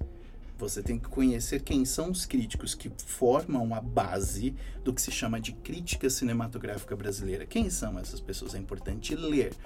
No primeiro momento, se você é, ler, você vai puxando algumas características de estilo, você vai que é, é, é, normal que aconteça isso, porque nesse momento você é um pupilo, e esse crítico, se você escolhe um, se você gosta muito de um, vai acabar sendo, digamos, o seu mestre, o seu guia nesses primeiros passos. À medida que você se desenvolve e vai criando é, confiança, você se desvencilha completamente. E o mais legal é o momento onde você, já confiante, faz uma crítica e a sua opinião é completamente diferente do que o seu mestre fez. Você fala, ah, estou livre, cortei o cordão umbilical. Então acontece sim de ter críticas em que é, eu abordo de uma determinada forma e os próprios colegas do plano crítico ou de outros sites, ou da crítica nacional ou da crítica gringa, que abordam de uma maneira completamente diferente. Às vezes é muito bom, quando a crítica é bem escrita, isso demora até um pouquinho para você entender, mas quando você entende que assim, não importa se você vai concordar ou não, importa se o texto, uh, se o crítico expõe bem aquilo que ele está pensando. Então, se você discorda completamente, mas se é um texto bem escrito e está bem justificado, você fala, ah, tá, eu não concordo com nada disso, mas eu entendo o porquê que ele pensou assim. Isso é muito bom, porque traz esse a pluralidade de opiniões, né? Você tem pessoas pensando diferente, e aí no, no recentemente eu tenho percebido mais em filmes com teor político e filmes de super-heróis que dão essa divergência de opinião muito grande. Eu tenho uma curiosidade, eu queria saber se você, enquanto crítico, tem muita dificuldade para se distanciar da sua profissão enquanto vendo um filme, assim, só por lazer. Vou ver um filme e você tem dificuldade para isso ou, ou, é fácil assistir um filme e não, não ficar muito apegado ao aspecto técnico? No começo eu não conseguia muito. No começo você fica naquela aquela noia de ficar identificando pistas, de ficar é, identificando coisas de linguagem. Então você fica meio que montando já toda uma análise enquanto o filme vai passando. Mas eu acho que isso é, é, comum, muitos colegas já compartilharam também dessa opinião, de que no começo sempre tinham essa visão de que, ah, então eu vou ficar observando isso. Depois é automático. É como você, sei lá, ler rápido ou ler mais devagar. É como você assistir a um filme de super-herói e se você conhece os quadrinhos, você não precisa ler um texto falando dos easter eggs, você não precisa ler um texto, porque você pega a referência, você consegue observar aquilo. Acaba se tornando automático a leitura. Hoje eu consigo assistir a um filme apenas por diversão, normalmente, uh, não ter nenhum tipo de apego muito grande a tudo que está passando na tela e depois escrever a crítica normalmente, ou não escrever né? Então, uh, demora um tempinho para você se distanciar de uma pessoa que está ali julgando ou de um espectador que está só se divertindo. Depois se torna a mesma coisa, você pode se divertir muito bem no cinema e depois sentar para escrever uma crítica. Bohemian Rhapsody, recentemente, foi... Era isso que eu ia falar. foi um... Que é um filme né? divertidíssimo, Exato. mas ele tecnicamente é muito medíocre. Exato, exato que é um filme, por exemplo, o Queen é a minha banda favorita, então você já imagina que eu entrei no cinema já mergulhado Nossa. em corações, né? todo o brilhando, brilhando, tem brilhando. Muleta de ouro. Pois é, pois é, não tem. E aí você se emociona, você canta o filme inteiro, aquele filme que te dá arrepio mesmo. E aí depois você consegue eu consigo manter a minha nota de diversão, eu me diverti muito no filme, eu cantei, eu me emocionei e eu consigo manter a minha nota crítica. Sim. E aí é aquela divisão, você precisa saber entender o que é um filme divertido para você, o que é um filme é, que vai chamar o público, que você como espectador fala isso. A experiência foi ótima. Como crítico, eu consigo enxergar problemas. É, é, é fazer essa, essa diferença do que, que é o julgamento para uma obra e aquilo que você, como espectador que está lá só se divertindo, também pode, pode opinar e pode sentir. Triste. O filme tem problemas, né? É, e aí, é, tanto nesse caso, que é um filme que te emociona, que é um filme que tem um gancho enorme, musicais têm isso, né? Especialmente musicais que ou você conhece um pouco a premissa, ou que as músicas são meio chiclete, ou que te tocam de alguma forma. Independente do resultado final, seja as interpretações, seja direção, montagem, que acaba sendo um, um problema grande nesses filmes, você ainda consegue separar as duas, as duas coisas. Então, como, como alguém que está lá se emocionando, a, a, obra tem um valor enorme. Comédias acontece muito isso também. Tem filmes que você acaba elegendo como seu guilty pleasure. Eu tenho um guilty ah, pleasure. Essa era a pergunta. Era a pergunta. Era a pergunta. Que é o Qual seguinte, é o seu guilty pleasure? Meu guilty pleasure, no caso das comédias, é As Branquelas. Meu Deus, sim! Acredite! Elas, acredite. Gente, eu vejo esse filme, mas assim, me esborracho de dar risada, vocês não têm noção. Eu adoro esse filme. Eu rio muito. Eu acho ele tão absurdamente engraçado que eu, assim, eu vejo com a família. Eu, eu vi no, no, nos cinemas quando lançou. E depois saiu pra, pra home video. Assim, sempre que tem oportunidade, eu vejo, eu dou muita risada. e eu sei que é um filme tecnicamente deplorável, mas é um filme que me diverte muito e que eu adoro. Então tem muito isso. As comédias é aquela, né? Eu vou para dar risada, eu me divirto muito mas se eu precisar escrever ou se eu precisar fazer uma análise mais séria, fora do espectador que foi lá só se divertir, aí vem as bombas, né? Mas fora isso, e aí você pode estender para todas as áreas, né? Se você está falando de audiovisual, ok, mas você pode estender isso para literatura, você pode estender isso para poesia, você pode estender isso para pro teatro, acaba sendo o mesmo comportamento. Um disco pode te divertir muito, você pode dançar até o chão o disco inteiro, mas você fala, olha, eu sei que tem problemas, ou eu sei que determinada cantora não é lá assim o, o, o tópico, o ápice da afinação, etc, etc, mas me diverte. Então é a separação entre você consumindo a obra e se divertindo e você criticando a obra. E tem mais algum outro filme que não seja de comédia, mas que seja seu guilty pleasure? Tipo, seu top 3. Tipo, Tá, meu trash, meu trash favorito, tá? Isso é, isso é importante falar também. Palhaços Assassinos do Espaço Sideral. Eu não sei se vocês conhecem esse o filme. título é incrível. É, o né? título é, maravilhoso e o enorme. filme é maravilhoso. É, conta a história de um palhaços alienígenas que vem e a nave deles é uma, uma lona de circo. Meu Deus, é muito... E aí eles chegam à Terra e eles começam, enfim, a fazer que todo que um alienígena, um grupo de alienígenas palhaços vão fazer na Terra. Então eles têm armas de disparador de pipoca. Ai, meu Ok. Deus. Eles fazem teatro de sombras na parede. O bicho da sombra come a pessoa. Então assim é maravilhoso. Eles têm casulo de algodão doce. Que na verdade é carnívoro, então eles fazem esse casulo de algodão doce e comem as pessoas. É maravilhoso. O filme é maravilhoso. É, e eu juro pra vocês que na crítica eu dei cinco estrelas. Sério, sem brincadeira. Sem brincadeira. E aí eu justifico por quê? Primeiro porque é um filme trash. Então eu não vou analisar, por exemplo, as cinco estrelas que eu dou pra um Cidadão Kane da vida, que eu dou pra uma ponte do Rio Kwai, não é as cinco estrelas que eu vou dar pra um Palhaços Assassinos do Espaço Sideral. O orçamento é diferente, a proposta do filme é diferente e aquela frase, né? Contexto é tudo. Se você entende o contexto, o, o que, que a obra te promete, se ela entrega o que ela promete, então dentro daquele gênero, daquele cenário, daquela proposta, ela é uma boa obra. É claro que, se você considerar dentro desse próprio cenário, ela pode ser um horror, tipo Sharknado. Entendeu? Então, assim, é um filme trash, é um filme de pequeno orçamento, é um filme. Ok, mas mesmo considerando todas essas coisas, tem elementos ridículos ali que, assim, nem em sã consciência não pode deixar passar, certo? Mas é importante levar em consideração essas coisas. Então, As Branquelas, Palhaços Assassinos do Espaço Sideral e Blácula. Blácula. Esse eu nunca nem ouvi falar. É. Blácula faz parte de um. Ele é o- um Drácula negro. Tá? É. Então, é um filme trash também. Ele faz parte daquele movimento é, do Black Exploitation nos Estados Unidos. Então, filmes que abordavam cenas e sequências de bastante violência dentro com atores ou dentro de comunidade negra. E ele é meio. É pra ser um terror, mas acaba sendo uma comédia pela forma como o Blácula se apresenta.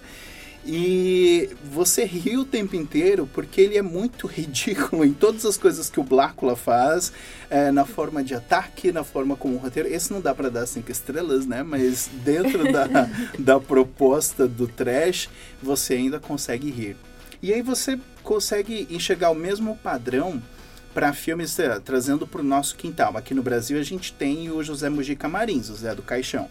Se você pega os filmes do Zé do Caixão, você vê que alguns deles, A Meia-Noite Levarei Sua Alma, por exemplo, tem uma, uma proposta, uma forma de, de execução que você fala, nossa, mas isso é muito interessante. Tem um monte de tropeços, mas você fala, nossa, eu tô gostando disso, por que, que eu tô gostando disso, entendeu? São coisas que você, como espectador, consegue é, achar divertido, consegue gostar, mas quando você passa para olhar de uma maneira mais crítica e começa a- aqueles critérios de linguagem que a gente estava falando no começo começam a vir à tona, começam a aparecer. E na sua con- concepção, como, como tá o cenário do cinema no Brasil e o cinema internacional, no mundo? Tá, então vamos por, por parte Por porque é um pouquinho É um longo. pouquinho complexo. É um pouquinho complexo. É, no Brasil, hoje, a gente continua tendo um problema grande de distribuição para obras que são feitas fora de grande. é, de coisas de grande apelo para o público. Por exemplo, comédia escrachada, Globo Filmes e filmes relacionados a coisas cristãs. Certo?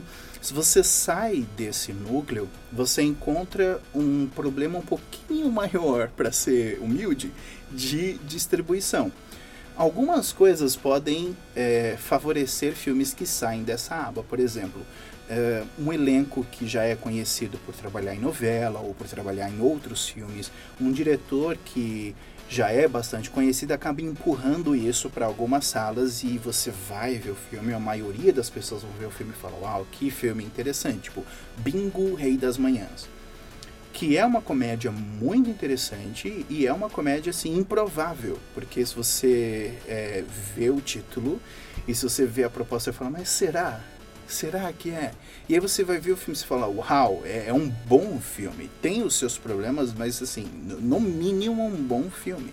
Entendeu? E conseguiu ser bem distribuído. Muita gente foi ao cinema ver e saiu dessa coisa que o cinema de hoje no Brasil tem assim de de empecilho que é distribuir filmes que são muito bons.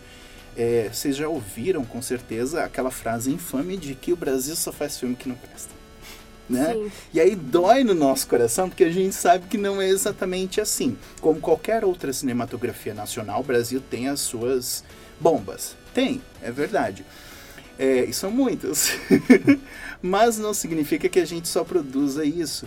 Vira e mexe aparecem filmes que é, podem se igualar muito a produções de fora e que normalmente o brasileiro tem uma síndrome, né, de olhar para fora e achar que é, é, muito bom só porque vem de fora, e que é produzido aqui, que tem uma, uma excelência técnica e que tem roteiros muito bons e que se você vai ver a maioria das pessoas desconhecem essas obras.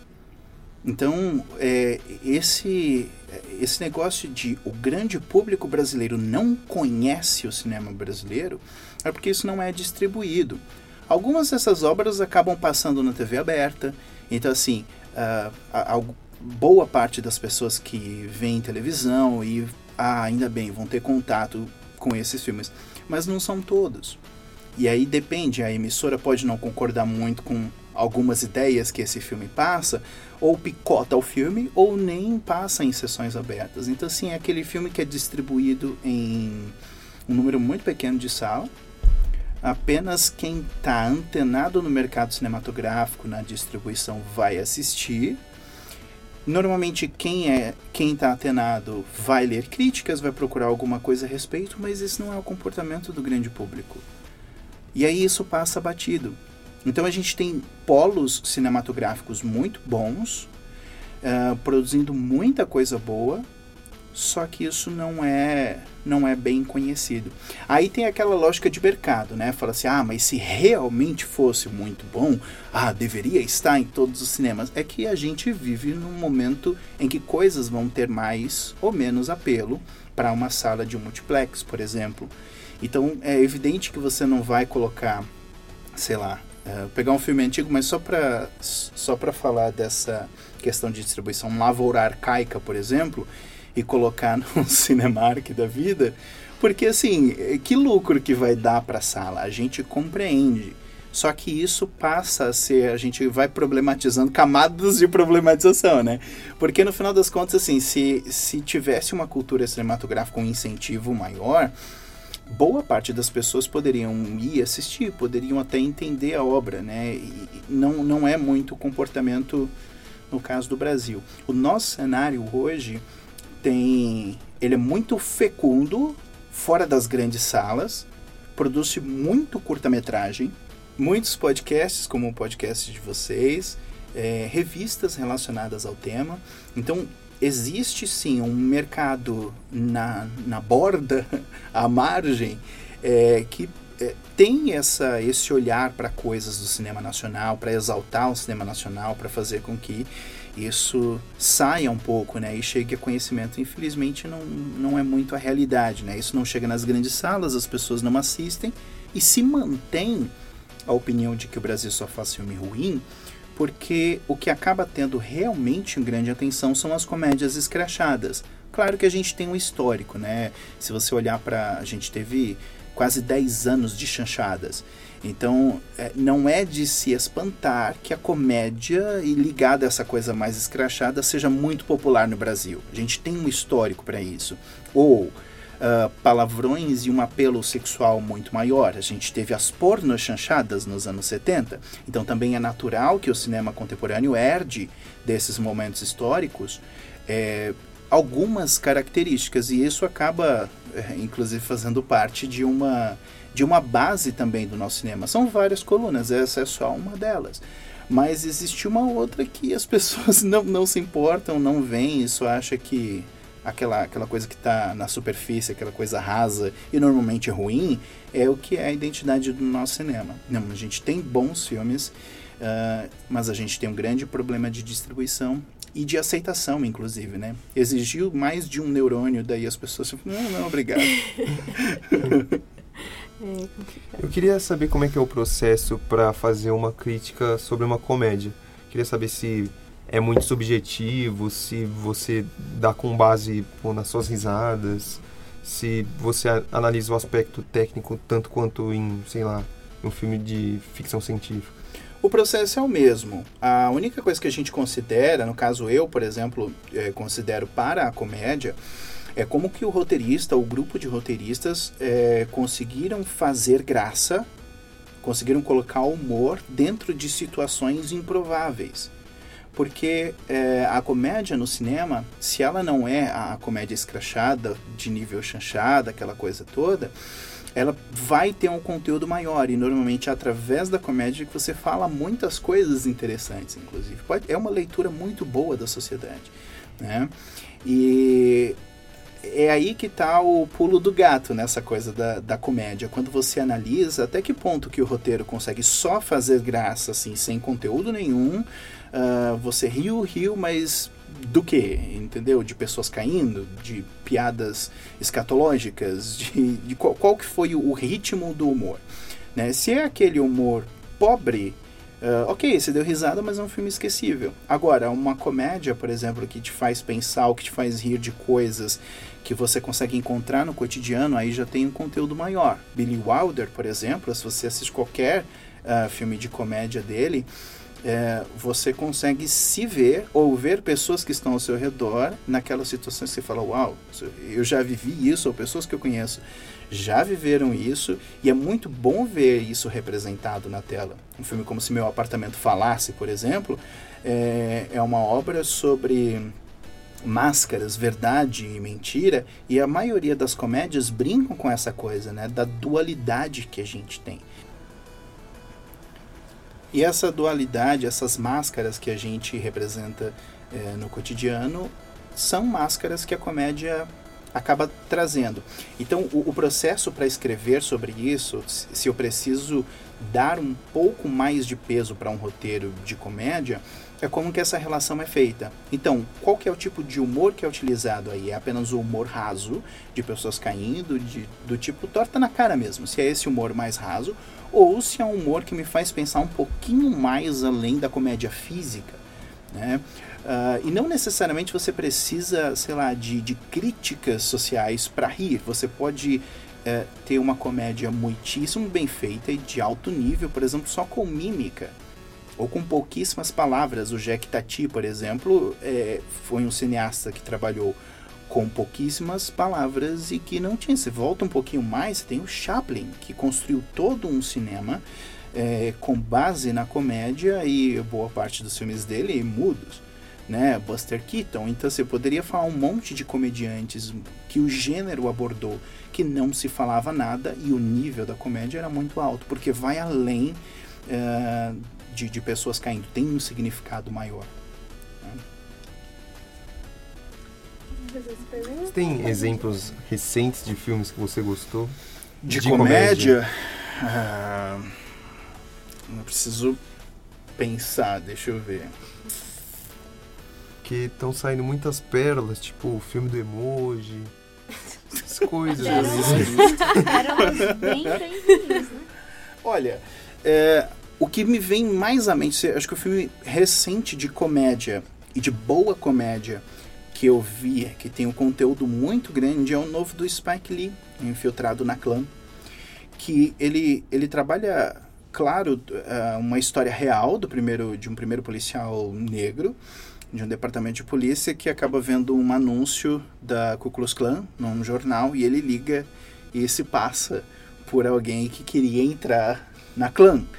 E é uma comédia fantástica do nível Spike Lee de ser, então existe todo um tratamento interessantíssimo para a relação étnica nos Estados Unidos e você ri muito durante o filme inteiro, só que aquele, aquele tipo de, de filme que você ri com consciência.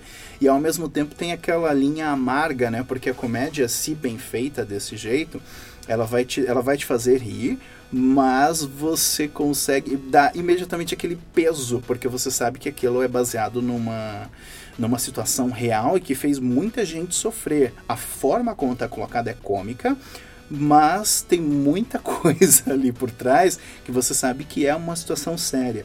Por incrível que pareça, comédias que têm esse teor político, étnico, social, é, fazem, chamam muito mais atenção do que se você fizesse um drama a respeito, por exemplo. Porque você pode levar pessoas ao cinema, muito mais gente, para ver um filme de comédia que brinca com essas coisas, mas de uma forma que te faz pensar, do que um drama, de certa forma, panfletário. Que aí é complicado, né? Porque você engaja totalmente, aí você vai criar toda uma situação para atender a um ponto final. Ah, não, minha opinião é essa e é, é bem complicado. Na comédia isso é mais livre. Você consegue fazer isso de uma maneira muito mais tranquila. Então, o mais recente que eu vi que me fez rir muito e ao mesmo tempo com uma qualidade muito grande foi o Infiltrado na Clã. É uma, uma recomendação aí, né? É, Sim, sim, Fica é um dos que vão entrar e provavelmente vai ser um dos grandes premiados da agora da, da época, né, da temporada de premiações do final do ano. Então, vale muito a pena. Assistam. Pode indicar.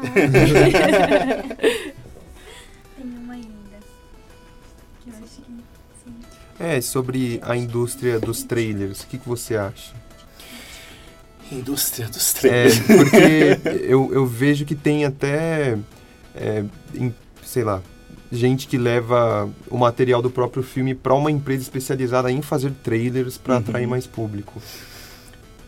O trailer, assim, a gente tem muito mais gente que precisa ser atingida, chamada para o cinema, porque os filmes estão cada vez mais caros, a distribuição mais intricada, então você precisa pagar esse povo. Isso é compreensível, é uma regra de mercado. O problema é que os trailers hoje, é, eles falam muito mais do que deveriam, a maioria deles, pelo menos. Então você tem parcialmente a sua experiência na sala é sem eu não tenho problema nenhum em dizer isso, completamente estragada pelo trailer. Porque são momentos muito importantes para a obra, ou é um momento de clímax, ou um momento pré-clímax, ou é um gancho para você dar risada, e de repente acontece, tem uma fala que você já tinha visto o trailer e você perde totalmente, quebra a narrativa. Trailer, os trailers hoje estão conseguindo fazer algo impossível, que é quebrar o ritmo narrativo de um filme. O quão bizarro que é isso. Porque você fica naquela expectativa, você tá mergulhado, se o roteiro tá, tá bem, tá indo bem, você tá curtindo o que tá acontecendo, aí de repente tem uma fala que você viu no trailer, perde. Você não tem mais o elemento surpresa. Entendeu? Isso é a maioria dos trailers. Algumas empresas até conseguem fazer algumas uma distribuição interessante sem dar muitas pistas desse jeito. Então coloca grandes cenas de ação, evita colocar o número máximo de diálogos, tenta mostrar mais é, alguns personagens, o elenco para chamar as pessoas para ir ver o filme, mas sem entregar muito. Só que infelizmente essa não é a realidade para a maioria dos filmes não. A gente tem hoje uma indústria que entrega muito previamente. E aí sai teaser pro YouTube. Aí sai teaser pro canal, pro site oficial da empresa. Aí sai os teasers de TV. Aí sai o trailer oficial 1, 2 e 3. aí tem a Comic Con. Aí sai o trailer especial da Comic Con. Você percebe? já sai fragmentado. Ele sai fragmentado, entendeu? Sai picotado e aí as pessoas vão pegando e é quem vê cada uma dessas partes paga para ver o ingresso e assim, né, paga o ingresso para ver o filme e tá lá uma boa parte do que ele tá vendo na tela ele já viu previamente. Eu acho bastante complicado isso, porque se você quebra, né, todo o fator surpresa em relação a isso. Eu acho que o trailer é necessário, porque ele é uma chamada de marketing, mas quando ele entrega demais, ele é ruim. E hoje a maioria, infelizmente, é ruim. É, isso acontece muito com filmes de super-heróis e Star Wars. Exato. Que, aliás, eu não assisto os trailers de Exato. super-heróis e Star Wars porque eu não quero ter a minha experiência é, prejudicada, Eu faço a mesma né? coisa, eu faço a mesma coisa. Eu não vejo mais é, esses trailers de, de filmes de super-heróis ou qualquer coisa que tem um hype muito grande, porque eu sei que vai ter muitas falas, eu sei que vai ter situações que vão ser importantes pro filme e que quando eu estiver assistindo eu vou me sentir muito, eu vou ficar muito bravo porque eu já vi aquela cena antes. Nossa, é, é assim, não dá, não dá. Você fica muito é, quebra, quebra o seu, a sua imersão no filme. Né? Aí às vezes você dá aquela risada mecânica, porque assim, não é que a cena não é engraçada, é que você já viu, aí a sala inteira dá aquela risada, mas assim, ah, tá, mas não é novidade, entendeu? Então é aquela coisa meio risada de auditório, sabe? aquela coisa meio forçada, porque assim, não é como se as pessoas nunca tivessem visto aquilo, entendeu? Então é bom evitar para não, não ter essa experiência quebrada. Infeliz... E hoje, assim, só abrindo um parênteses, essa indústria dos trailers gerou uma, uma outra indústria, que é a indústria das pistas. Então, assim, existem canais especializados em quebrar segundo a segundo dos trailers para mostrar todas as coisas escondidas. Então, é a leitura de algo que era só para te chamar para ir ao cinema. Então, se, além disso, você já tem toda uma é, uma leitura, uma análise mesmo antes mesmo de ter ido ver o filme. É bem complicado, bem complicado. Eu só, só queria perguntar se você tem algum filme desse ano pra indicar. Tipo, é o momento do pode indicar É, aqui no hoje é um Pode Falar, pode indicar. algum filme que de 2018 que até o momento você indique. Tá, é, eu vou eu vou escolher três filmes que eu vi na mostra internacional agora em São Paulo, tá? E que vou justificar o porquê que eu acho válida a indicação deles. O primeiro é de um diretor que eu não gosto, mas para mim foi uma experiência de pagar a língua.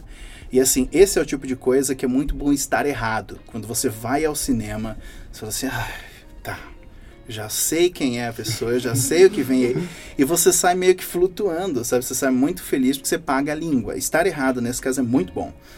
A Casa que Jack Construiu, do Lars von Trier. Eu não gosto do Lars von Trier, mas esse filme vale muito a pena ser visto.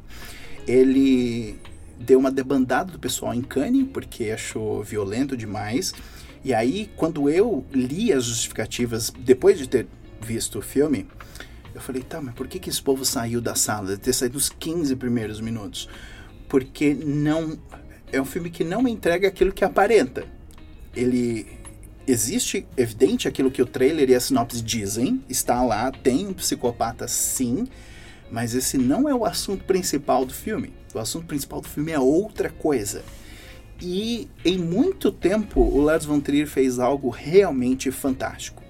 Vale a pena ver, especialmente para quem está antenado nessa coisa de, de, produção cinematográfica, de crítica, de análise, de ver. Vale, vale muito a pena é, conferir a obra. É uma leitura artística muito boa. O segundo é um filme político. Eu não me importo se entrarmos para a história como bárbaros. Uh, é meio que um documentário, um drama uh, da Romênia, de uma diretora de teatro que quer fazer um espetáculo aberto ao público, um espetáculo ao ar livre, sobre o massacre de judeus na Romênia.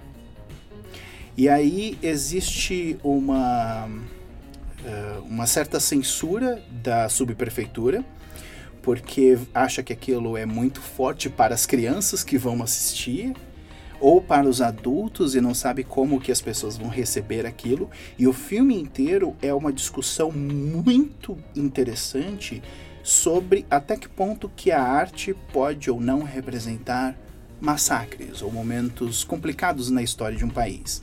Isso deve ou não ser representado pela arte. Eu posso ou não utilizar a arte para fazer com que as pessoas lembrem de algo ruim que aconteceu e tentem analisar um pouco o presente através dele. Então, esse, esse foi o filme que me chamou muita atenção. Foi o primeiro que eu vi na mostra e a frase, inclusive, é de um dos secretários do interior da época da Segunda Guerra Mundial, quando deu o edito para o massacre e disse que não se importava se entraria para a história como bárbaro.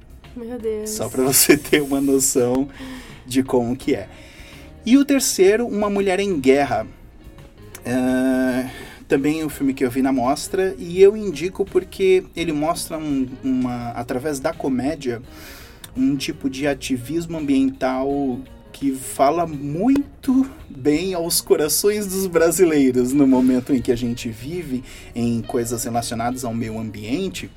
É, é muito.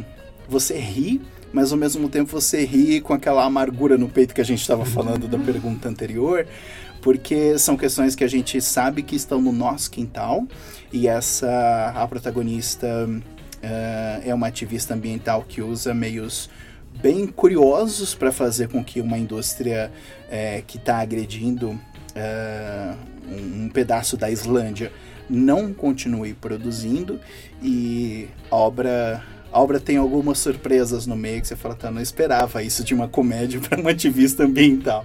Então são três indicações de filmes que eu vi na mostra e que valem muito a pena. Obrigada. Nada. Só, só tem uma curiosidade rapidinha. É. Por que, que você não gosta do Lars von Trier? Por que, que eu não gosto do Lars von Trier? bem rápido, bem polêmico, rápido. Polêmico, polêmico. Tá. É, eu não gosto dele como pessoa. Ah, isso faz sentido. Tá? Eu não gosto dele. faz sentido. Eu não gosto dele como pessoa. E como artista, eu acho que ele sustenta uma opinião, ou ele tenta mostrar um, um determinado dogma, que na verdade a, a obra dele não não entrega isso. Ele, ele, ele contradiz a própria filmografia. Ele começa dentro de um esquema muito bom. Dogville, por exemplo, é uma obra absurdamente muito boa.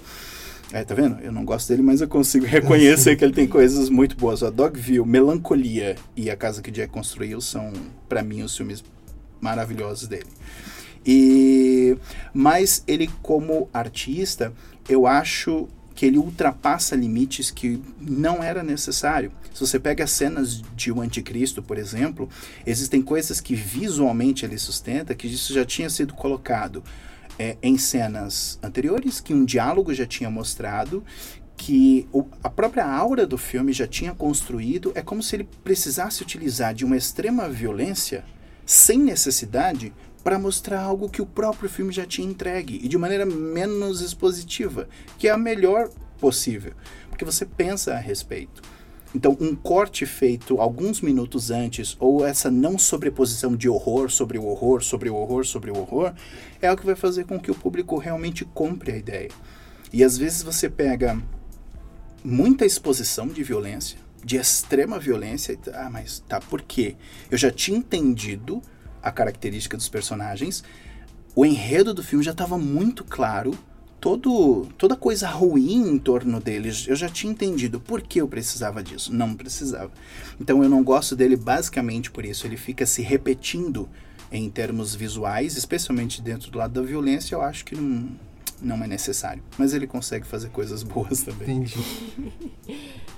Então, acho que é isso. Se você quiser acompanhar críticas, entre no Plano Crítico. Tem Instagram também? Tem Instagram também. Instagram, Facebook, Twitter. site, Twitter. Entre lá e veja as críticas que deve ter muita crítica. Tem, tem, tem bastante crítica. É isso, obrigada pela Muito obrigado. Obrigada. Obrigado. o que ninguém te conta.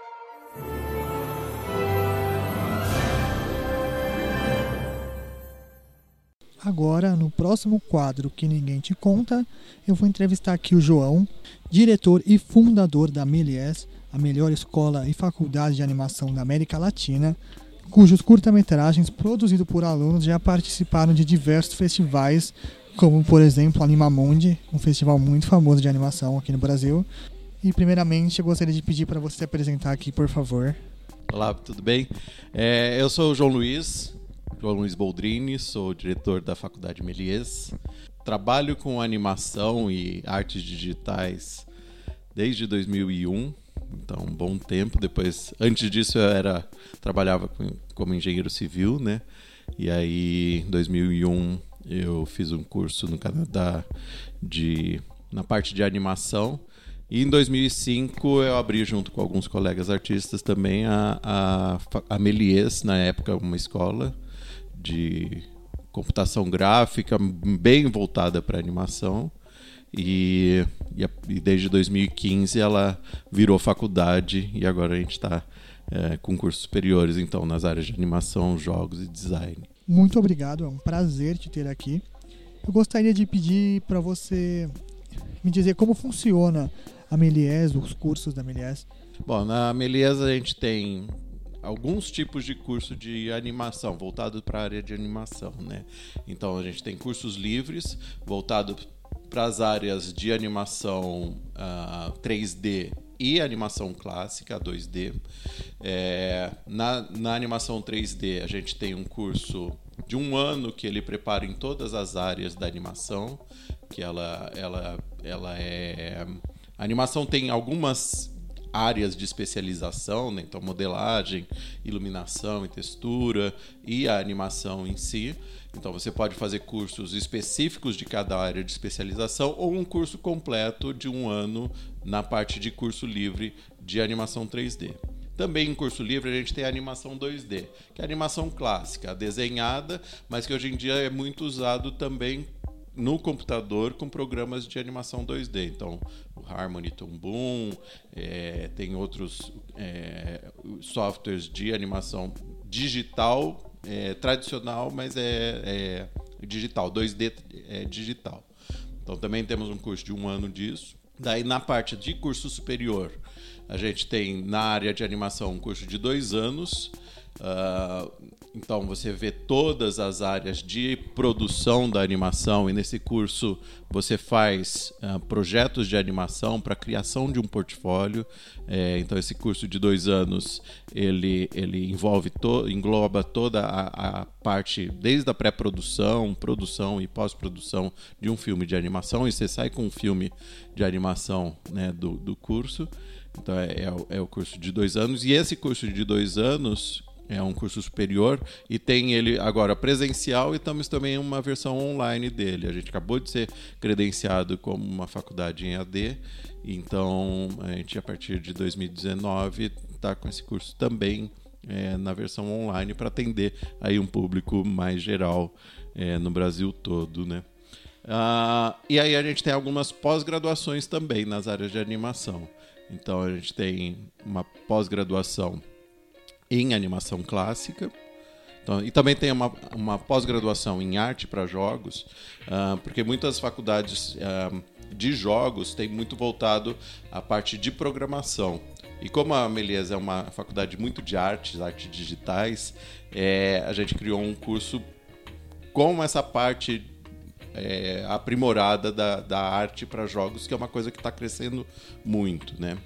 E também uma pós-graduação em em pós-produção e efeitos visuais. É, então, essas são as, as variações dentro da área de animação. No curso superior, a gente ainda tem curso de jogos digitais é, e o curso de design gráfico e o curso de design em bacharelado também na versão EAD. Tem um, um, site que em 2014 ele começou a classificar as escolas internacionais.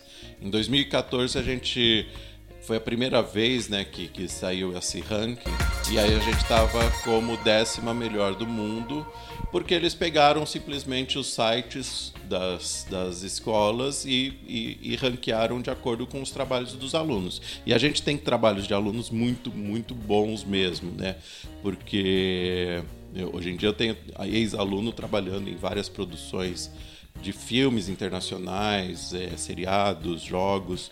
Então a gente tem muitos é, trabalhos de ex-alunos muito, muito legais, né? De alunos e ex-alunos muito legais. Então a gente, no primeira lista, a gente saiu como 10, o décimo. Depois eles começaram a ter uma. É, ir mais fundo no, na, nos requisitos de, dessa classificação. Então, de estrutura e de é, de lugar e tudo mais. E aí a gente caiu um pouco na classificação, apesar de ainda estar em, em entre a, a, é a melhor da América Latina, né? É considerada a melhor da América Latina, mas no geral no mundo a gente caiu um pouco por causa dessa rigorosidade aí que eles colocaram nos anos seguintes. E aí depois a gente começou já a subir. Então a gente foi para 24, 22, hoje a gente está em 21 é, no ranking.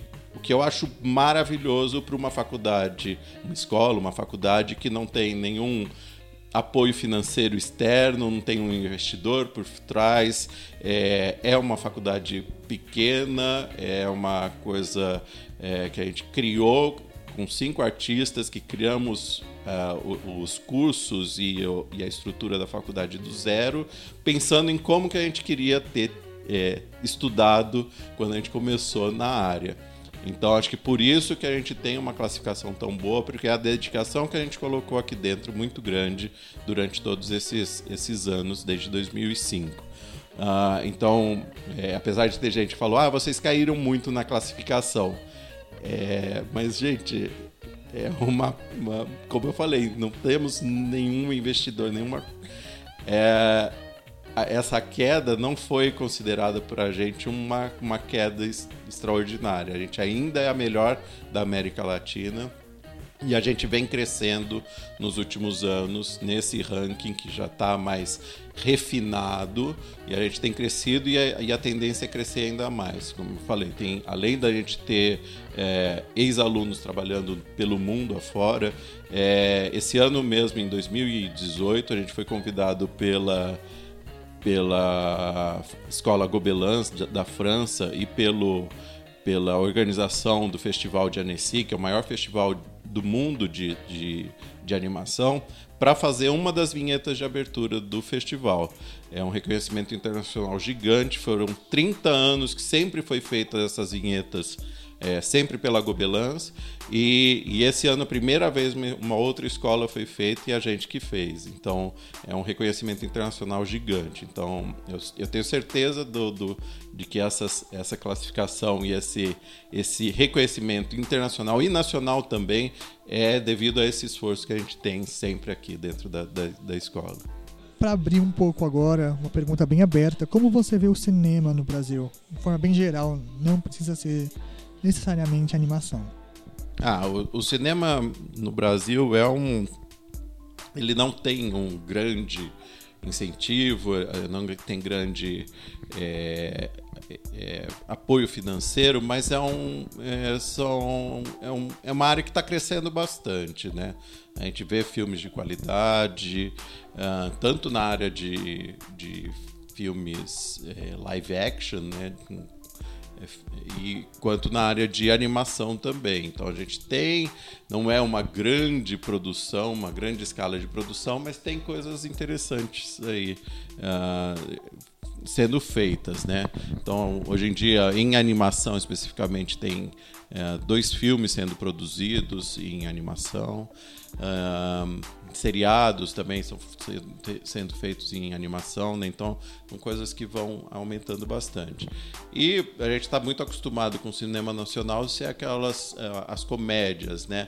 Mas hoje em dia também você vê algumas outras produções aí é, né, diferentes e interessantes. Esse ano mesmo tá, tá com um filme novo aí mais voltado para ação. Eu acho que uma, um gênero que a gente não tinha tanto, assim, né? Um super-herói aí, e onde até tem bastante animação dentro do, desse filme, apesar dele ser live action, mas é um filme que, que vai bastante animação. Geralmente os filmes de super-heróis, assim, eles têm bastante animação, e a gente tem um que parece estar muito bem produzido, né? Então é uma coisa que está crescendo bastante. Eu gostaria de saber, pessoalmente, é, na sua concepção, como anda a área e o mercado de animação no mundo? Ah, é, é, é, o mercado e a animação geral no mundo, né? É uma coisa que tá aí já há um, há um certo tempo, já tem 20, 23 anos que saiu o primeiro filme de animação, longa-metragem, né? Então não é uma profissão super antiga, mas ela já é uma profissão bem consolidada, né? Eu acho que hoje em dia o espectador que vai ver um filme, vai jogar um, algum jogo, tanto de celular quanto de, de console, ou no computador, é, ou vai ver um seriado, ele espera uma qualidade muito grande nas produções. E isso se deu de, por causa dessa evolução dentro da animação. Então não, não são só os filmes de animação que usa a, a animação propriamente dita, né? Todos os grandes produções, né? A maioria das produções tem tem um acabamento dentro das áreas de animação e efeitos visuais muito grande. E, o olhar do público está muito aprimorado e querendo cada vez mais é, essa qualidade boa. Então, é uma, é uma área agora que imprescindível para o entretenimento, né? para as áreas de entretenimento. E não só para entretenimento, para as áreas de educação, é, para medicina, tem, tem sido usado em várias outras áreas também as, as, as partes de animação que a gente aprende. Né? Então, é, essas áreas é, elas têm se diversificado além da, do, do entretenimento e mais especificamente como anda a área de animação no Brasil? No Brasil é um crescimento bem interessante que a gente está tá, é, tá passando ultimamente, né? De um tempinho já para cá, até uns 5, 6 anos atrás, é, assim, 95% do, dos profissionais de animação trabalhavam com publicidade. E a nossa publicidade ainda requer muito é, essa área de animação, é, tem muita coisa é, sendo produzida ainda em publicidade. Mas o mercado, além de ter crescido nas área, na área de publicidade também, é, mas ele cresceu muito em outras áreas. Né? Então, como eu falei, tem alguns filmes não só de animação, mas outras produções que requerem profissionais de animação sendo feitos no Brasil. É, então, isso cresceu muito na área de cinema. Em seriado, estão de oito, seis a oito produções por ano em animação exclusivamente a gente faz, a gente produz no Brasil. É, em TV tem se usado cada vez mais a animação, tanto para cenários virtuais, ou para cenas, ou para aberturas de, de programas, então usa muito. E as TVs têm muitos, hoje em dia, tem profissionais internos na, na área de animação. É, e jogos. Jogos é um mercado que cresceu absurdamente, mundialmente, mas no Brasil cresceu absurdamente por causa da facilidade que agora tá, é, é, tem é, dentro do que comparado que, com o que era antes de produção antigamente para criar um jogo de console é, requeriam empresas e, e, e produções muito grandes. E hoje em dia isso facilitou bastante. Não só para os jogos de celular, mas também os jogos de console. É, hoje em dia, empresas menores, com capacidades menores, conseguem produzir esses jogos também. Então, o jogo no Brasil cresceu bastante. A gente tem empresas grandes aqui no Brasil que absorvem bastante do nosso mercado, dos profissionais que saem daqui é, tem sido bastante absorvido aí por, esse, por esse mercado. Então, é, a área de animação cresceu não só no que era tradicional do Brasil ser feito em, em publicidade, mas também nessas outras diversas áreas cresceu bastante e surgiram né, no Brasil. Muito legal o que você disse agora sobre games, publicidade e filmes. Eu gostaria de perguntar qual a principal diferença de animar é, games, filmes e publicidade. Bom, eu acho que a, a, a diferença maior é na no tempo de produção e a, o canal de exibição. Então, o tempo de produção, o que, que é? Uma publicidade, apesar da gente ter publicidades excepcionais, o tempo de produção é muito menor do que o tempo de produção de um, de um filme. Então, é, enquanto em um filme um profissional de animação em um ano anima cinco minutos, é, em publicidade ele tem que fazer 30 segundos, às vezes em uma semana, 15 dias. Né? Então, é, a, a, a, qualidade é boa, ainda continua sendo boa, mas o refinamento é, é, é, é menor na publicidade ainda assim, falando que a gente tem publicidades espetaculares, mas é, esse refinamento ele tem que ser mais rápido, né? Por causa da velocidade do, do, da publicidade. E no filme a gente tem mais tempo. Nos jogos, aí a diferença é mais na, na velocidade de processamento dos, do, dos, é, dos consoles que vão ser usados. Se é num celular, num tablet, ou num console ou num PC, a qualidade tem que ser feita para esses para esses é, é, esses é, gadgets, né? Esses consoles, esses, esses fins aí. Então, é, é acho que a diferença maior é, né, é isso, né? É, é para onde vai ser usada o tempo e a qualidade que você tem para cada um deles. Você pode contar para gente quais são as principais etapas da criação de um filme de animação? Primeiro a pré-produção. Na pré-produção a gente tem que ter primeira coisa é a ideia do que, que você vai produzir. E aí um roteiro, você roteirizar essa ideia, você colocar no papel todas as cenas, falas, descrição de cenário. Você vai fazer esse roteiro. Uh, depois desse roteiro pronto, você pode desenhar, deve desenhar esse roteiro para ter uma ideia do storyboard, né, de como que é a, a, a posicionamento de câmeras, volume dos personagens.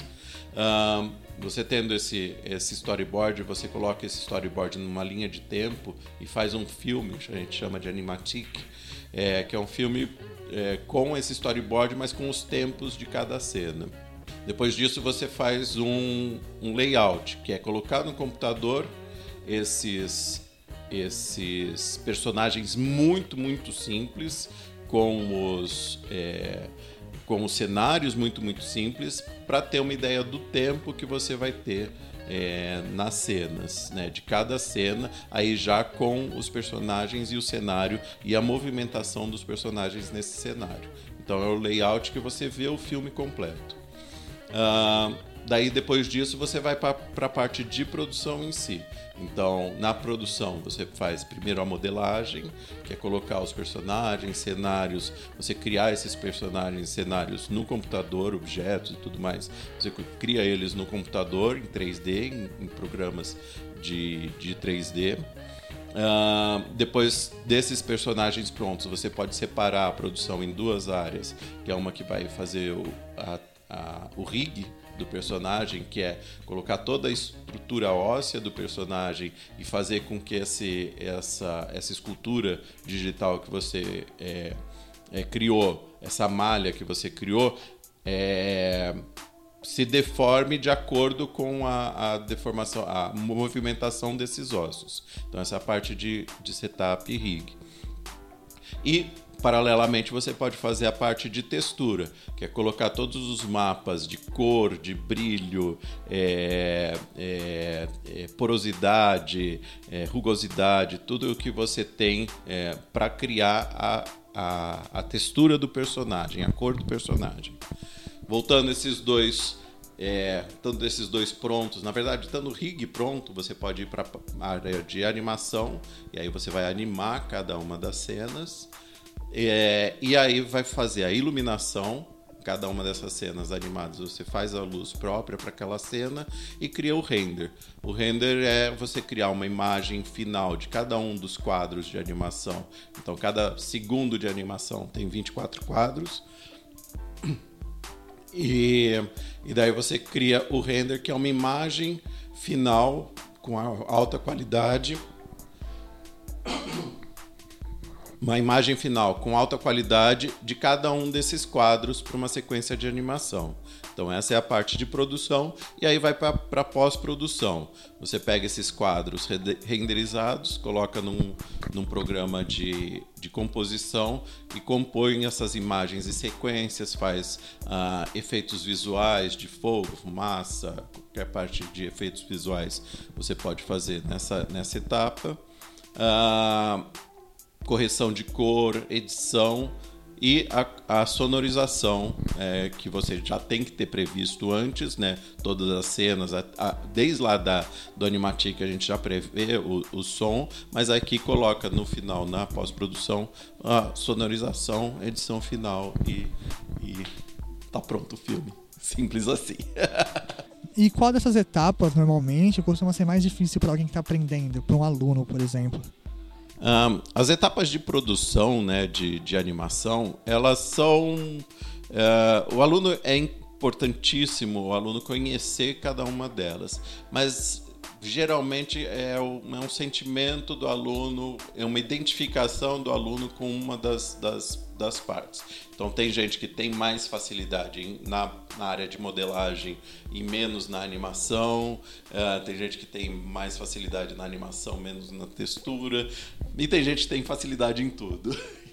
Ou gente que tem, não tem facilidade em nada dessas áreas. Mas é, é realmente uma identificação própria de cada um. Todas elas são necessárias, mas é, cada, cada pessoa tem um, um grau de dificuldade ou de, de aproximação com, com essas especialidades.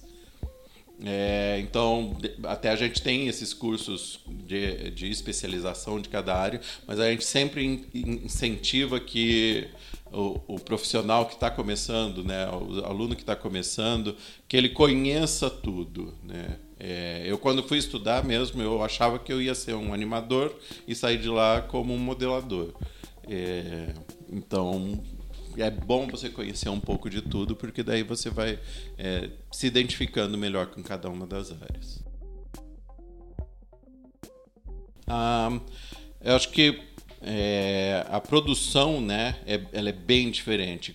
A, a produção da animação 3D, ela requer todas essas etapas. Você precisa criar um personagem no computador é, e fazer todas aquelas etapas para ele poder é, ser animado.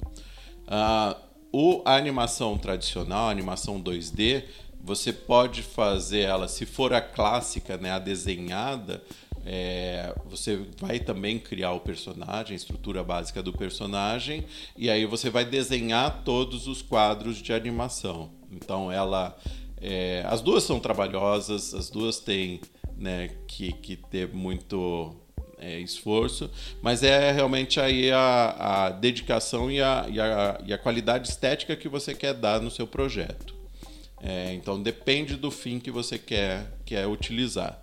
A gente é, mercadologicamente a gente sabe que os filmes de animação para cinema eles são mais bem absorvidos os filmes hoje em dia os filmes 3D seriado de TV já não precisa tanto ela ele tá é, o mercado está absorvendo os dois tipos tanto o 3D quanto o 2D e na criação de animação 2D hoje em dia a gente tem alguns softwares também de criação de animação 2D então, você também cria o personagem, você também riga o personagem e anima esse personagem com esses ossos, com essa cadeia de ossos que, que a gente cria nele.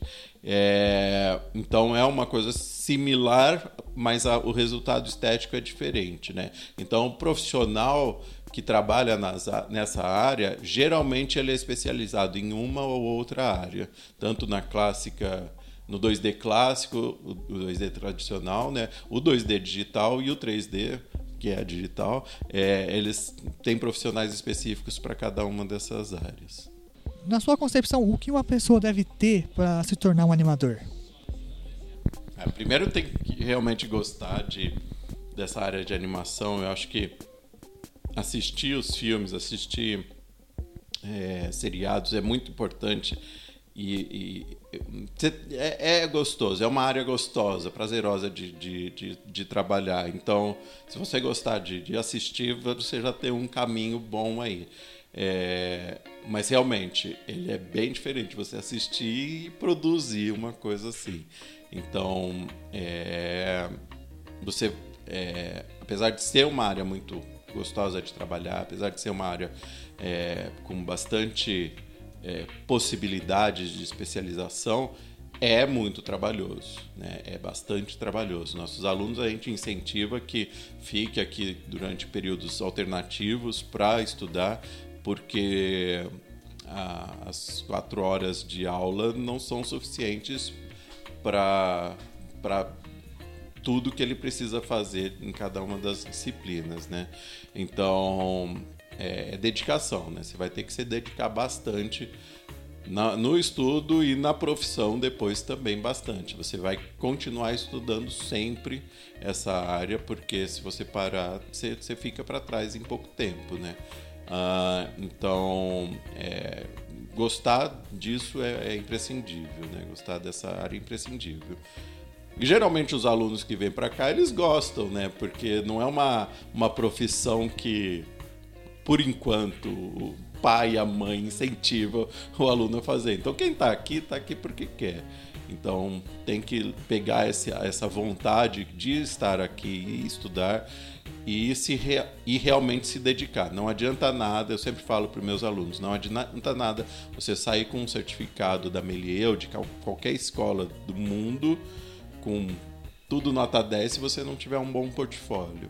E é isso que a gente incentiva aqui, uma criação de um bom portfólio.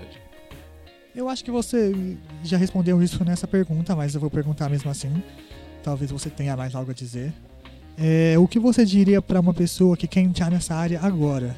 Não, eu acho que quem quer entrar nessa área, eu acho que primeiro, antes de entrar numa faculdade, numa escola, eu acho que é pesquisar o que que, o que, que produz, como que é a produção de uma, de uma um filme de animação, é, como que é feito é, é essa, como, quais os, são os requisitos, né? para você criar um filme de animação. Muita gente me pergunta assim: "Ah, eu não sei desenhar nada.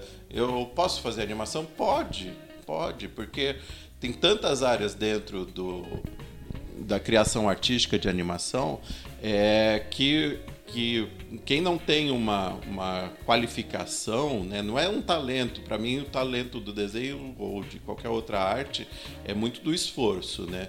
Então, é, se você não tem essa qualificação, se você não treinou o desenho, é, mas tem vontade de conhecer a área, é importante você ver quais são todas as etapas de produção e, e, e ver que tem possibilidade de, de artistas de, de diversas é, é qualificações aí se encaixarem bem nessa nessa profissão. Então, primeira coisa acho que é pesquisar como que é a produção, como que são todas essas etapas que eu falei, mas pesquisar um pouquinho mais, né, ver um vídeo no YouTube de como é feito, alguma coisa assim para ver se você se identifica com aquilo, porque é gostoso, é uma delícia fazer, mas como eu falei, é trabalhoso, né? Então você vai ter que sentar, você vai ter que se dedicar e estudar bastante. Agora uma pergunta mais pessoal para você mesmo. A gente conhece vários estúdios de animação que são muito famosos, como a Disney e a DreamWorks. Para você, qual deles se destaca mais? Eu, eu sou muito fã da Pixar. Eu sou muito fã da Pixar, porque por alguns motivos, não só pela qualidade dos projetos que eles fazem, eu acho que eles têm um refinamento no roteiro muito grande, e eu acho muito importante. É tão difícil fazer um filme de animação, e muita gente faz um filme pela animação ou pelo pelo pela qualidade estética, mas se esquece do roteiro.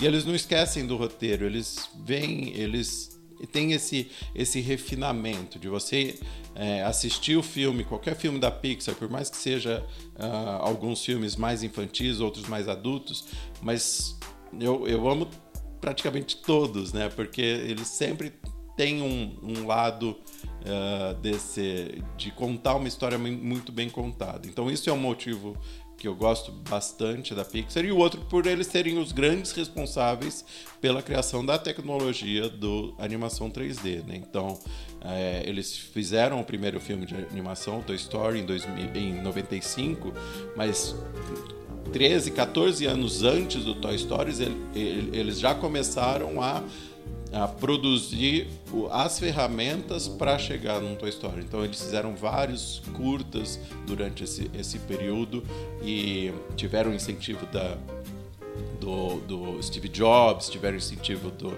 do, da LM, é, então eles, mas eles foram os grandes responsáveis pelo desenvolvimento das, ferramentas. Então, as duas coisas aí que eu, que eu, que eu sou mais fã da, da Pixar por causa disso. Né? Que muita gente ainda tem o preconceito de que a animação é só infantil, então elas não têm noção. Então, quando elas pensam em animação, por exemplo, elas já pensam direto em, conteúdo mais infantil. O que a gente sabe que não é verdade, porque existem diversas animações para o público teen, para o público adulto, por exemplo. E como você vê esse preconceito em relação à animação? É, ainda existe muito, né? Bastante. É o público tem que. não dá para controlar todo mundo, né? Mas é, a gente tem canais hoje de, de filmes de animação mais voltados para adultos, tem é, seriados já bem voltados para adultos. É uma, um, um, trabalho que vai ter que ser, ser feito aí aos poucos até a gente conseguir chegar numa conscientização uh, que, que não só para criança, né? não é só para criança. É, mas no, assim, a grande, o grande volume é infantil, então por isso que, que acaba sendo é, tendo essa, essa noção geral. Aí. Você poderia indicar três filmes de animação que são essenciais para um fã de animação assistir? Tem um. Eu, eu, vou, falar, eu vou falar mais de três. Bom, tem o, o, meu grande favorito de 2D, que é o, é o Rei Leão, mas esse todo mundo já viu. Então eu vou falar um outro de 2D, que é A Viagem de Chihiro. É um filme japonês. É uma estética bem diferente, uma animação diferente, mas é um filme bem, bem interessante. Eu gosto bastante desse filme. É... E na animação 3D, bom, eu gosto muito, muito dos da Pixar, né? E dentro dos da Pixar, eu adoro o Up. Eu acho o Up excepcional. Aquele começo do filme é, é absurdo três minutos sem falar nada, você tem todos os sentimentos. E o resto do filme também, o filme inteiro é, é muito bom.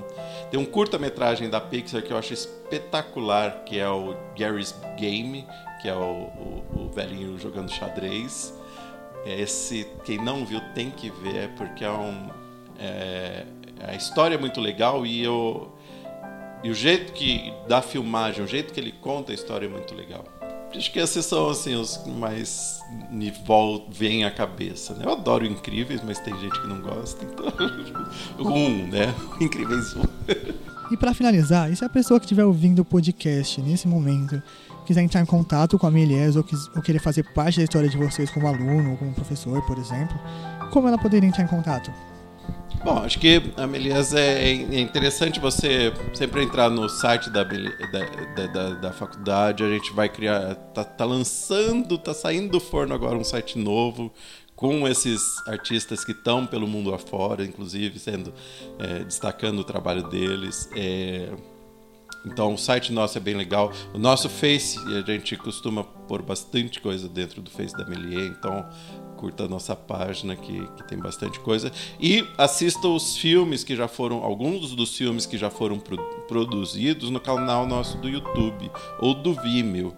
É, tem vários curtas lá que, que tem é, no Vimeo principalmente tem vários curtas uh, que foram produzidos pelos alunos da, da, da, escola e da faculdade. E no Vimeo tem assim, uma, uma seleção muito legal desses curtas.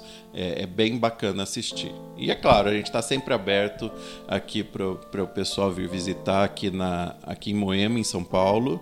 É, mas agora não está restrito a São Paulo, porque os cursos online aí a gente tem, deu uma, uma, dedicação bem grande neles e eu tenho certeza que os alunos que saírem dos cursos online, dos cursos de graduação EAD, vão sair com a mesma qualidade dos alunos que sair, saem daqui do, do presencial. Muito obrigado, é um prazer te ter aqui. Obrigado, gente. Valeu. O que ninguém te conta. E o episódio número 9 foi gravado aqui nos estúdios da Paulista da Universidade Embi Morumbi no dia 5 de novembro de 2018.